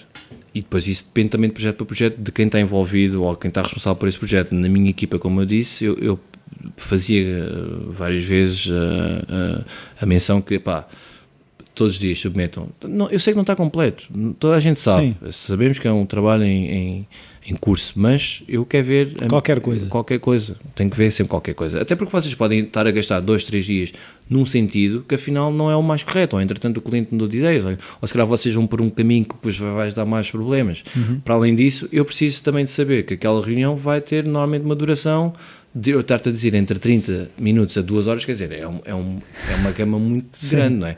Eu, eu gosto de ter, pá, perco ali mais ou menos uma hora, pelo número de shots que normalmente o pessoal submete. Pronto, é, essa é a parte da manhã, entretanto, se eu tiver shots uh, que, eu, tenha que fazer passo, da, passo a parte da manhã a fazer uh, esse shot, por exemplo. Se houver uma reunião com os outros departamentos porque há um problema qualquer, uh, podemos fazer isso também da parte da manhã, depende, isso, depois isso é, isso é coordenado pela produção. Uhum quando é que essas reuniões, até porque depois tem a ver com disponibilidade de salas, porque temos que reunir, vamos pôr 10 pessoas, cada, cada supervisor de cada área, ou quem diz 10 diz 5, o que seja, tem que haver uhum. disponibilidade na, na, na, empresa para que haja essas reuniões, uh, mas pode acontecer de manhã ou à tarde. E portanto o meu dia é entre ter reuniões, portanto tem esta inicial logo de manhã, da avaliação, depois posso fazer os meus shots, posso fazer, eu, eu faço, eu, eu acumulo lá uma função que faço muitas ferramentas de pipeline, uhum. portanto eu posso desenvolver ferramentas a nível, de, estamos a falar bem de programação a sério, uh, a sério isto é, scripting, ou seja, é uma coisa que tu tens mesmo de estar programado, as ferramentas que eu estava a dizer, e isso, existe uma concentração. E, e, quando tu estás num determinado, uh, aquilo que eles chamam in, in the zone, flow, estás, flow estás state. mesmo naquilo, pá, não, não pode ser distrações porque vais perder aquela ideia, estás a ver? Um, e portanto... Mas que fechas-te nessas alturas? Não, não, não, não chega a fechar, fecho-me a mim próprio. Uh, mas, mas, não tem necessidade de fechar a porta? Não, não, não, não, não, não, não. Mas, epá, repara, há muitas vezes em que eu sinto-me só um minuto, depois há alguém que me chama, porque, entretanto, há um problema aqui, ou o artista tem aquele problema, ou o cliente disse não sei o quê. Mas quando eu estou aqui, epá, tento, tento fazer isso numa altura em que eu acho que não vou ter muitas interrupções. Muitas das vezes faço isso à noite, e daí as horas extra Uh, por opção, isto, opção, isto é, há, há, uma necessidade, mas eu para não ser interrompido prefiro fazer aquilo ao final do dia e então faço quando a malta já não está lá, provavelmente. Então qual é que é uma hora normal para tu saíres? uh, o que está no contrato é seis e meia. Sim, Entre não. às nove e meia sai às seis e meia. Na prática, pá, normalmente não saio antes das sete e meia. Uh, isto num dia normal, já sei às seis e meia, atenção. Uh, mas principalmente neste último ano, epá, foi um descalabro total. Saí muitas vezes às 11, saí muitas vezes à meia-noite, saí muitas vezes à uma da manhã, duas às vezes também. Não estou a dizer que eram todos os dias, claro. uh, mas isto às vezes era seis dias ou sete por semana. Mas como é que tu, que, que, que Pedro é que volta no dia a seguir? Uh, ou seja, que normalmente é assim, quando tu... Volta um Pedro aleijado. não, mais ou menos. Não, eu por acaso nessa coisa, lá está, porque eu não estou, aquela coisa que estavas a dizer que o Seinfeld disse, encontra um... Uma tortura, é que, é uma tortura que, te é confortável. Que te é confortável. É, é, que eu não, é que eu realmente, eu sei que estou a trabalhar, mas eu não considero aquilo uma coisa penosa, ao contrário daquilo que eu senti em engenharia, que eu realmente estava ali, pá, agora tenho que estar a fazer isto e não sei o quê. Mais não, acaba. Ali não, ali é uma coisa que me dá realmente prazer e para além de dar prazer eu tenho um objetivo, eu não estou ali porque estou ali a, só porque sim, porque só porque adoro estar ali, não, há coisas efetivamente para fazer, mas eu não vejo aquilo realmente não é uma coisa que me custa. Agora, eu também tenho que cuidar da minha mente e da minha família, porque a minha, a Mónica, a minha mulher está à espera uh, de mim no final do dia, não é? Agora, Epá, ela também compreende que estou numa função diferente agora neste momento, em que, pronto, tive de dar um bocadinho mais de mim, etc. Mas, obviamente, que eu tenho que descansar. Mas eu não sinto realmente que estou a precisar descansar. Mas quando isto dura, vamos supor, três meses, epá, não. Então, mas como é que tu te renovas? Isso, onde, é que, onde é que tu encaixas o, o desporto, o desligar daquilo? O desporto, eu tento, eu tento fazer desporto nos dias em que eu saio lá. Eh, por exemplo, se eu tenho um desporto marcado uh, a uma determinada hora, eu tenho que ser àquela hora. Está marcado, está marcado. É uma determinada uma hora específica, tenho que lá estar a essa hora específica. E ainda bem que assim é, porque isso dá-me alguma disciplina de tens de sair. Não vale é. a pena estar aqui com coisas, tens uma coisa marcada, tens de sair. Um, portanto, vamos supor que eu tenho uma aula de qualquer uma coisa que eu marquei de desporto, crossfit, que é aquilo que agora comecei mais ou menos a fazer, embora com muitas paragens, exatamente por essas razões, às sete e meia. Pronto, estou lá às sete e meia e depois vou para casa. Faço o jantar. Atenção, eu, eu vou a casa. Não, não, não, ando, não dormes debaixo da não secretária. Não durmo debaixo da secretária, nem, nem durmo lá, nem, nem, nem. Repara. Só que há alturas, aquilo que a gente chama ao crunch time tem que haver este tipo de, de, de, coisas. Principalmente se tens uma equipa reduzida. Se o trabalho, se quiseres que o trabalho apareça de uma determinada maneira, ou se queres desenvolver coisas para que o trabalho no futuro, ou seja mais pode fácil. ser eh, para o ano, ou pode ser daí a dois meses, ou pode ser para a semana. Tens de preparar estas ferramentas que a gente faz exatamente para isso. Portanto, está-te a dar mais trabalho num determinado momento, mas tens aquele trabalho naquele momento. A partir daí, esse trabalho pelo menos já não tens. Pode ser outros, mas uhum. estás a maximizar a produção. Um, mas eu vou a casa, eu adoro divertir-me. Atenção, há quem, há quem, diga que eu sou workaholic, não sei se concordo com isso, não. O que eu sei é que eu gosto de me divertir, eu adoro ir viajar, eu adoro estar com os meus amigos, eu adoro ir ao cinema, eu adoro ir ao teatro, eu adoro essas coisas todas. Também gosto muito de trabalhar, não vou mentir, mas. Epá, não, sou uma pessoa normal, atenção. sou uma pessoa normal. E, e tu, por exemplo, e tu, por exemplo o, o, que é que tu. Uh, o que é que tu consomes? Livros, a música? É pá, pois, essa questão é uma, é uma, uma transformação que eu vejo de maneira engraçada, no sentido em que hum, eu ligava tanta música, né? eu adorava comprar CDs, era aquele meu momento. Eu hoje vejo por, dou, dou por mim entrar na onda do epá, já não, eu já não quero saber muito se eu tenho o CD físico ou não. Eu continuo a gostar de, de, de, de ouvir música. Não, e continuo a gostar de ter isso, mas eu hum. sei que a vida hoje em dia não está para isso. Ou pelo menos a minha vida não, não está para isso. Não... Ora, começa logo por eu não ter uma aparelhagem em casa. Porque é que eu não tenho? Não é porque eu não tenho espaço, não é porque eu não tenho dinheiro, felizmente. É porque realmente as minhas prioridades não estão aí. Basta-me ouvir música. Eu, como ouço música uh, no, no, trabalho com headphones, não tenho essa necessidade de chegar a casa e ouvir música. Claro. E portanto não tenho necessidade. E uso headphones a partir das mais variadas fontes. Pode ser Spotify, pode ser o iPod, pode ser o que for, não é? E o iPod ou o Spotify pressupõe uma coisa que não é um objeto físico, não é um CD, não é um álbum, não é uma aparelhagem, não é? E portanto, para mim, o que me interessa é o que eu estou a ouvir, não é? Com máxima qualidade, obviamente, mas se eu tenho essa parte, não sinto necessidade de ter os tais CDs e não sei o quê. Portanto, eu ouço música, por exemplo, respondendo à tua pergunta, nesta, desta maneira. Ler. Uh, nunca fui, ao contrário do que a minha mãe sempre nos incutiu, um, e eu já li muitos livros, não digo que não, mas não li assim uma montanha de livros. Não... Eu leio muito, mas é coisas infelizmente técnicas. Leio muito, isto tudo, como disse, todos os dias. Porque muitas das vezes, apesar destas horas e quando eu saio cedo, eu vou para casa feliz felizmente estudar. estudar. É pá, é verdade. Não... É um bocado triste, mas eu, eu acredito não, não é um nas coisas triste. assim, porque se há uma coisa que eu não sei, para mim é impossível eu não saber. Porque é que eu não ia saber? Deve ser. Eu vou precisar de saber. É que não é Sim. é uma coisa que eu quero estudar agora o sexo dos anjos. Não estou a ver uma coisa de astronomia. Por muito interessante que, seja. Eu estou a ver uma coisa que eu vou precisar ou agora, ou acho interessante para saber no futuro, ou acho interessante para, por exemplo, por exemplo até pode ser uma coisa de gestão, estás a perceber? Até porque eu, na função que estou a desempenhar, eu tenho que encontrar maneiras, vamos supor, de gestão que não têm a ver com o trabalho em si, de gestão que me seja mais exatamente para evitar, por exemplo, horas extra, não é? Tenho que encontrar maneiras de, de fazer com que o trabalho seja mais eficiente. E isso passa, por exemplo, por desenhar ferramentas, como eu disse. Mas para desenhar ferramentas eu preciso saber como é que as, eu as desenho. Se eu estou encalhado numa coisa de programação, epá, tenho que saber aquilo porque aquilo vai-me permitir desenvolver uma ferramenta cujo objetivo final é evitar que eu fique lá mais tempo. Mas para fazer isso tem que lá ficar tempo. Portanto, é, é, um, é uma pescadinha de rabo na boca. Mas É gastar tempo a poupar tempo. é, é, é um bocado Então, e tu ainda continuas a ter as folhas Excel e, tipo, por exemplo, no início. não, aquilo que eu te pergunto também é um bocado a ver com isso. Falaste na questão da gestão, é tu de manhã, tipo, fazes um planeamento do dia, tipo, se há alturas no ano em que fazes o planeamento, o que é que- para onde é que queres ir, esse tipo de gestão pessoal Ah, também fazes. pessoal, ah não, pois, isso estou sempre a fazer, sim.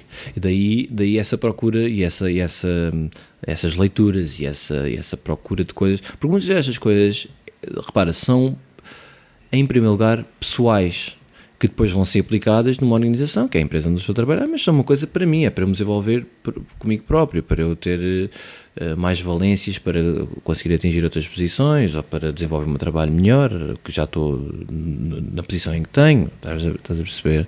E portanto.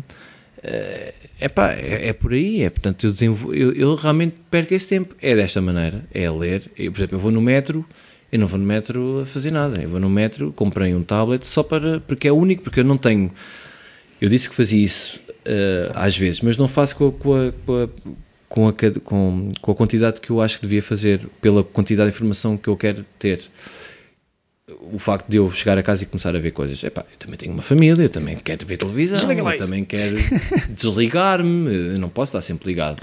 Mas, então, se eu tenho algum período no metro onde posso aproveitar o tempo, porque é que eu não, não aproveito o tempo aí? Pá, vejo um bocado um tutorial aí numa coisa, ou, vejo, ou leio uma coisa desse, técnica nesse tempo. É um tempo que eu estou a aproveitar. Isso é um bocado bom e mau. É bom porque realmente estou a aproveitar o tempo, mas outro- ou, por outro lado, Não desliga. eu não desligo, meu. Epá, isso, isso, este ano, por acaso, foi um bocado. É uma coisa que. Mas isto é que o tempo vai-se vai -se, vai -se, afinando. vai -se, vai -se afinando. Mas realmente este, este ano foi um bocado exagerado e eu, eu cheguei ao final do projeto, quando nós acabamos o projeto, que eu pá, estava completamente desconectado de tudo. Não, era uma coisa estranha para mim e, e eu sei porque é que foi. Foi por isso. Estava. Entreguei-me demasiado e a minha energia, quando acabou, houve aquele descarga, estás a ver? Ah, e fiz outras coisas, até diferente. Fui ao, fui ao set de filmagens, que até foi uma coisa um bocado diferente do que eu costumo fazer, e foi uma aprendizagem boa. E, e de, de que terei de fazer mais vezes para ser ainda melhor na- na- nesse, nesse campo. Mas até foi uma coisa que me desanuviou, mas mesmo assim não estava. Pá, estava, estava, intriga-me demasiado, foi um exagero, lá está, para o próximo provavelmente não vai ser assim, ou pelo menos vou fazer os estudos para não ser assim, agora à procura de informação, para eu me enaltecer, todos os dias, até de férias, infelizmente. Ou felizmente. Ou Para quem felizmente. gosta de aprender. Para quem gosta, porque eu não entendo isto como uma profissão, como um trabalho. Na, na- muitas pessoas dizem, "Epá, não gosto de trabalhar, não sei o quê. Eu, epá, eu percebo Sim, o que é que também eles não querem dizer. gostaste, Eu já não passaste por isso. percebes? Só que eu não entendo isto realmente como um trabalho, apesar de o ser. Entendo como. Olha, uma curiosidade que eu tenho. Porque é que eu não vou saber mais sobre ela? Todos nós temos isso, não é? Tu, quando lês um livro e fores pesquisar, como aquela a dizer há bocado, a influência deste autor no que estás a ler, é porque tu tens curiosidade de saber de que maneira é que ele o influenciou. Então vais ler sobre esse autor ou vais ler obras desse autor, não é? É a mesma coisa, só que aplicado de uma maneira técnica. Mas eu, atenção, eu sou uma pessoa normal e gosto de me divertir, atenção. Sim. E quem me conhece bem sabe disso. Pronto, eh, já vamos quase em duas horas. Já, já, é, é verdade, mas eh, Um, foi muito interessante. Eh, eu queria perguntar-te, já disseste que não lestes muitos livros, mas gostava de saber se houve algum que, que marcou a tua maneira de pensar, ou um filme, neste caso, acho que pode ser um ou outro, porque Epá. se houve alguma coisa, um livro ou um filme que os, tenha os marcado. filmes, os filmes que, que eu mais gosto normalmente não são de efeitos visuais. Felizmente. Eu Porque estás sempre à procura de como é que foi feito quando vês um filme. É, é muito chato, é muito chato para, não só para quem está comigo, ah, porque provavelmente eu digo uma coisa em voz alta sem, sem querer, não é? Ora, isto, não- epá, isto é um bocado estranho, ou isto é muito bom, ou não sei o quê. É chato para quem está ao meu lado e é chato para mim, porque eu não consigo estar-me a entregar, na, his- em- em- a entregar na, na história, não consigo desligar. Ah, o último filme que eu vi sem ser com esse, de- dessa maneira, acho que foi o Bridge of Spies, como estava a dizer, e adorei o filme, porque realmente desliguei, pá. É a história pela história, estava, foi, é, é um filme que eu aconselho a quem não viu que vá ver, que fala sobre um problema real, não estamos a falar de monstros nem nada disso, pelo menos não monstros de dragões, nem nada dessa, de, dessa coisa. Estamos a falar de coisas da, da história da humanidade e, e, portanto, esse foi o último filme que eu vi que eu realmente gostei. Livros. Epá, lembro-me realmente, olha, repara, para eu, para eu, para eu ainda estar-me a lembrar daqueles do, da Sidney Brenner é porque realmente esses livros naquela altura nunca mais os reli, mas aqueles livros naquela altura tiveram muito impacto em mim. Lembro-me na altura da, também do secundário, eu passei por várias fases. na altura do secundário eu passei pela fase da filosofia. Achava interessante, lá está, uma coisa nova. E é interessante. É muito interessante, mas repara, os meus colegas estavam-se borrifando para a filosofia. Eu hoje em dia também não leio filosofia, mas a, alto, é quando, a adolescência eu acho que tem essa coisa muito engraçada que é despertar-nos e cada pessoa desperta para coisas diferentes. Claro. A mim despertava tudo que, que me dava uma realidade alternativa ou uma maneira diferente de pensar daquela que estava à frente da minha, dos meus olhos, eu gostava. E, e, e Sim, mas a filosofia tem-se de questionar, tu continuas é, filósofo exato. nesse sentido. Epá, e, e, hoje em dia muita gente diz que eu faço perguntas e perguntas e perguntas e perguntas. É, ah, toda a gente conversa comigo por causa disso. Não só Já a chega, família, né? como. Sim, é, olha, lá vem o gajo. Lá vem, pá, cala-te, meu. É pá, vê o filme. vê o filme, ou porque é que me estás a perguntar? É que às vezes são perguntas realmente que não fazem sentido, mas eu tenho aquele ímpeto de. Terminalmente diz, é pá, mas lá estás tu a ocupar a tua cabeça com coisas. É, um bocado assim, um bocado assim. E é, e, é, e é chato, eu sei que é chato. É chato até para mim. Sim. Às vezes. Às vezes digo isto também a provocar mesmo já de propósito, que eu sei que eles pensam isso de mim, então toma lá mais 5 ou 10 perguntas, estás a ver? Mesmo de propósito. Uh, mas realmente tenho isso naturalmente em mim. Nessa fase, a filosofia. Ah, e outra coisa que eu também me influencia bastante é pessoas. Um, eu sempre tive aquela coisa de ter, não é propriamente ídolos, mas ter modelos. Uhum. Das mais variadas áreas. Pode ser comédia, pode ser eh, cinema, pode ser uh, filosofia, pode ser uh, um professor, uhum. pode ser um amigo, pode ser o que for. Mas eu tenho Role ter, models. Assim, tenho, e, e, e, sempre me regia um bocado por aí, estás a ver? Claro que à medida que a gente vai crescendo, entende as coisas de uma maneira. Sim, podem mudar. Sim. sim. mas uh, quando a gente é adolescente, a gente bebe aquelas coisas como se fosse tipo, é pá, este gajo é um grande espetáculo. É o maior. É o maior, é, e fez isso e passou por aquilo, não sei Eu sempre tive um bocado disso. Um, e na, na, no secundário eu tive uma professora de filosofia que era até assim um bocado diferente, uh, diferente, já assim um bocado amolcada, uh, já não a vejo, nunca mais a vi desde essa altura, mas ela introduziu-nos a, a, um programa, a um livro que era 1984, de George Orwell. Epá, na altura, repara, estamos a falar num, num chaval com, epá, não sei que idade é que a gente tem no 11 ano, no décimo 16, ano. pá, aí. 6 anos. Muita gente não está interessada no George Orwell, não é? E eu tinha ataques de filosofia Uh, sozinho, lá está, porque lá está a tal coisa eu me sentir um bocado isolado nesse aspecto, porque ninguém queria saber do que eu estava a falar, nem ninguém me partilhava, nem ninguém dava uma chega àquilo que eu estava a pensar. E realmente, bem vistas as coisas, que epá, é que o que é que isso interessa, não é? Mas agora isolas-te numa sala e estás para aí a dizer, epá, realmente a professora disse assim, assim.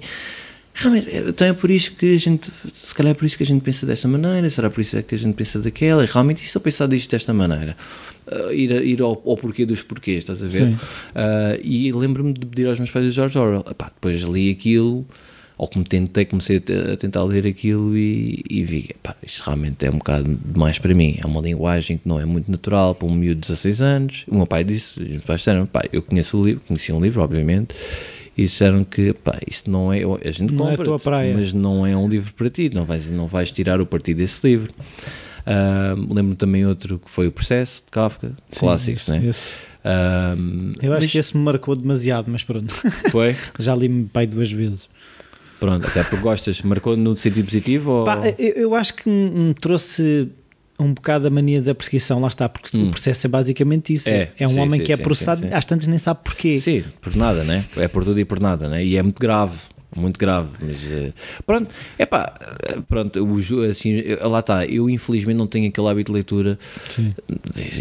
infelizmente mais se calhar até para os meus pais que sempre me tentaram incutir isso, eu li muitos livros, atenção, mas não, não, não houve assim nenhum livro que Uh, que me despertasse assim, pelo menos não como esteja a lembrar. Filmes, uh, o último que vi que, que eu achei muito interessante foi esse. Houve dois ou três filmes que que também me marcaram. Uh, eu, houve uma altura que eu comecei a ver aqueles filmes mais clássicos como O Padrinho, O Taxi Driver, um, um, como é que se chama aquele outro Paul Pacino do Say Hello to My Little Friend? Como é que se chama esse filme? Que eu não me estou a lembrar. Um, Scarface. Sim. Passei por esses shows e eu, o Padrinho, quando vi aquilo, nem queria acreditar. Adorei, adorei, adorei por tudo. Adorei eu acho que era um, é o filme mais. Isto é um bocado clichê de dizer, mas realmente eu acho isso. É um filme que tem todas as componentes que um filme pode ser, pode ser feito. Se a gente fizer um breakdown ao filme, tens a banda sonora, tens o script, tens, tens a realização, tens, tens, tens a montagem, tens, tens tudo, né? Pá, eu acho que aquilo está brutal, brutal. É, custa a entrar visualmente porque é um filme já antigo e Sim. respeito é como a gente vê um filme do Costa Rica não é? é aquilo tem uma, uma, estética um bocado estranha é datado uh, é datado e a própria estética é muito própria não é? Um, uh, por falar em estética eu gosto muito também dos filmes do Wes Anderson por exemplo um, Uh, mas, uh, Darjeeling Limited. Sim, sim, sim, sim. E, e não só, mas, mas sim. Um, um, há muita gente que acha os filmes deles paradex. Eu adoro. Se calhar tem um bocado essa, essa estética diferente, do que é um bocado diferente da mim, suscita pelo menos uh, curiosidade. curiosidade. em ver. E, e procuro, se não estou a gostar na altura, procuro tentar gostar. Procuro tentar perceber se, se este gajo está onde está, há alguma razão. Se ele é aclamado pela, pela crítica, há alguma razão e eu já sinto alguma apetência para, para apetência, isto é, sinto alguma atração por aquele, por aquele filme. Há filmes que, por exemplo, podem-me dizer muito bem do Manuel de Oliveira. E é, é um, é, é um realizador que tem. um valor. Agora, para mim, Sim. eu não consigo, por muito que me tente obrigar, epá, é que nem passa por aí, não, não tem a ver comigo, mas há outros autores, o Wes Anderson, atenção, estamos a falar também de um gajo assim tão esquisito, Sim. mas realmente há quem ache os filmes dele assim um bocado secantes. Uhum. Um, mas realmente falando do Padrinho foi aquele filme que eu achei, pá, isto é brutal, o universo, tudo, tudo naquele filme para mim fez, foi brutal. Um, outro filme assim mais, mais, recente, o Away We Go, por exemplo, do Sam Mendes. Um, outro que eu vi que também marcou foi o. É que ele tem a banda sonora dos Shins, um, não só, mas, mas também uh, do Zac Braff, acho que é assim que ele chama, que fazia. Um, não sabes? Não. Um, bem, onde lembrar do, do nome, mas, mas, são dois filmes que nós até temos em casa o póster deles no, na, nas paredes, porque são dois filmes. Um deles conta um bocado a nossa história, que é o Away Go, o Sim. facto de estar sempre à procura de um sítio para estar, o facto de não estou bem agora, vou mudar para tentar estar, e portanto a história conta um bocado isso de um casal, uhum. por acaso é um casal, que os empregos deles acabam e eles vão à procura dentro dos Estados Unidos apenas, uh, mas os Estados Unidos são tão grandes, é como deve ser viajar na Europa, não é? Pelo menos. Procura de um sítio para encontrar a vida onde, onde tudo faça sentido para eles e, e, e tudo o que acontece nessa viagem. É um filme muito engraçado Sim, nesse aspecto. Tem que ver. É, é engraçado. Então, olha, muito obrigado. Obrigado, eu. Uh, vamos libertar a casa do teu irmão. Vamos. Agradecer ao Felipe. que ainda, ainda está ali, uh, ainda não se foi embora. Não, ele agora também não consegue fugir, não é? Ele agora não pode, aí é que está. Aí é que está. Muito obrigado. Não, Pedro. obrigado, eu. Até à obrigado. próxima. Até à próxima.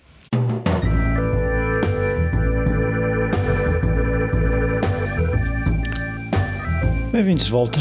Uh, espero que tenham gostado desta conversa bem longa. Eu gostei. Uh, é, é muito engraçado ver que podem não ter muitas coisas em comum, se calhar, os irmãos Andrade, mas uma coisa têm em comum que são dois bons conversadores e duas excelentes pessoas. Mais uma vez gostava de agradecer ao Filipe a disponibilidade de, de ter eh, deixado usar a sua casa enquanto uh, estava no sofá a trabalhar no computador. Um, eu gostei muito de de conhecer a história do Pedro e confrontá-la com a história do Felipe. Tanto que quando saí de lá, aquilo que mais me mais me marcou e que comentei com várias pessoas após a nossa conversa foi engraçado ver como duas pessoas com o mesmo pai e a mesma mãe criadas no mesmo sítio o Filipe aos 11 anos decide que quer desenhar para a Marvel, traça um caminho e foi fazendo as coisas de forma muito, não sei se será alinhar o termo certo, mas, mas muito, ou seja, muito focadas naquela missão. Enquanto o percurso do, do Pedro é, é mais zigue-zagueante, é não linear, é tentativa e erro, é experimentar, é de certa forma falhar, mas não é um falhar é, em que não se aprende nada, é um falhar onde, como a Sónia Fernandes fala muita vez, é, é, é, é, aquilo que se retira do falhanço, não é o falhar só por si, não é ah, já sei que me vou espalhar ao comprido, mas vou-me espalhar na mesma só por, só por me espalhar ao comprido. Aí não estamos a aprender nada. Uh, eu gostei muito realmente de, de ver esta, esta diferença entre os percursos e, e ver esta eterna curiosidade que o Pedro tem uh, de ser o eterno estudante de continuar a, a, pesquisar, a querer saber mais. E, e, e, aquilo que também me fascinou bastante foi esta coisa dele uh, traçar o currículo daquilo que precisava de saber uh, e, e ele próprio fazer o seu curso e ser suficiente para chegarmos ao, aos dias de hoje ele ser supervisor 2D uh, eh, numa empresa quando ele não tem um papel a dizer-lhe tu estás autorizado a ser uh, artista de composição, não sei muito bem o termo, compositor de efeitos visuais. Não houve ninguém que validou aquilo que ele sabia ou deixava de saber, a não ser ele próprio e o mercado de trabalho que, e ele tem estado sempre à altura de, daquilo que lhe tem sido apresentado. É uma grande lição, eu espero que haja mais pessoas a retirá-la. Eu, é uma coisa que que já tinha umas ideias, mas eh, realmente ele é prova viva de que isso é possível e que e aquilo e não é ele não é eh, como é que eu dizer não é único. Haverá mais pessoas capazes de o fazer? Eu acho é que somos todos capazes de o fazer e podemos fazê-lo. Eh, assim queiramos. E hum, é dessa curiosidade como eu comentei com, com os dois quando lá estive que tinham ouvido uma coisa recentemente que era a, a curiosidade uh, traz intenção e a intenção traz atenção. E é nessa atenção que nós encontramos aquilo que precisamos. Por isso uh, tenham curiosidade transformem essa curiosidade numa intenção e essa intenção em atenção e encontrem aquilo que vos faz falta para o sítio em que querem chegar eu, como quer chegar mais longe, uh, peço-vos a vossa ajuda se partilham uh, uh, os episódios que aqui se fazem com os vossos amigos. comentar, se calhar, é pá, ouvi isto, até achei engraçado. já vai em bastantes episódios, haverá um para todos os gostos, assim se pode dizer. E uma coisa que aconteça ao que acontecer agora no mês de janeiro, à data de hoje já é o mês uh, na história do Falar Criativo com mais downloads, já ultrapassei os 4 mil downloads este mês. Uh, sei que muito devido, se calhar, ao, ao, efeito mediático que foi entrevistar o Ricardo Araújo Pereira, trouxe muita gente ao podcast, mas podem-se trazer mais pessoas, por exemplo, se vocês deixarem as avaliações e as críticas no iTunes, ajuda muito a irem lá um bocadinho, as pessoas que subscrevem através do iTunes, deixar uma, uma avaliação, uma crítica, porque eu já percebi que o iTunes gosta desse tipo de coisas. Um, esta semana é tudo.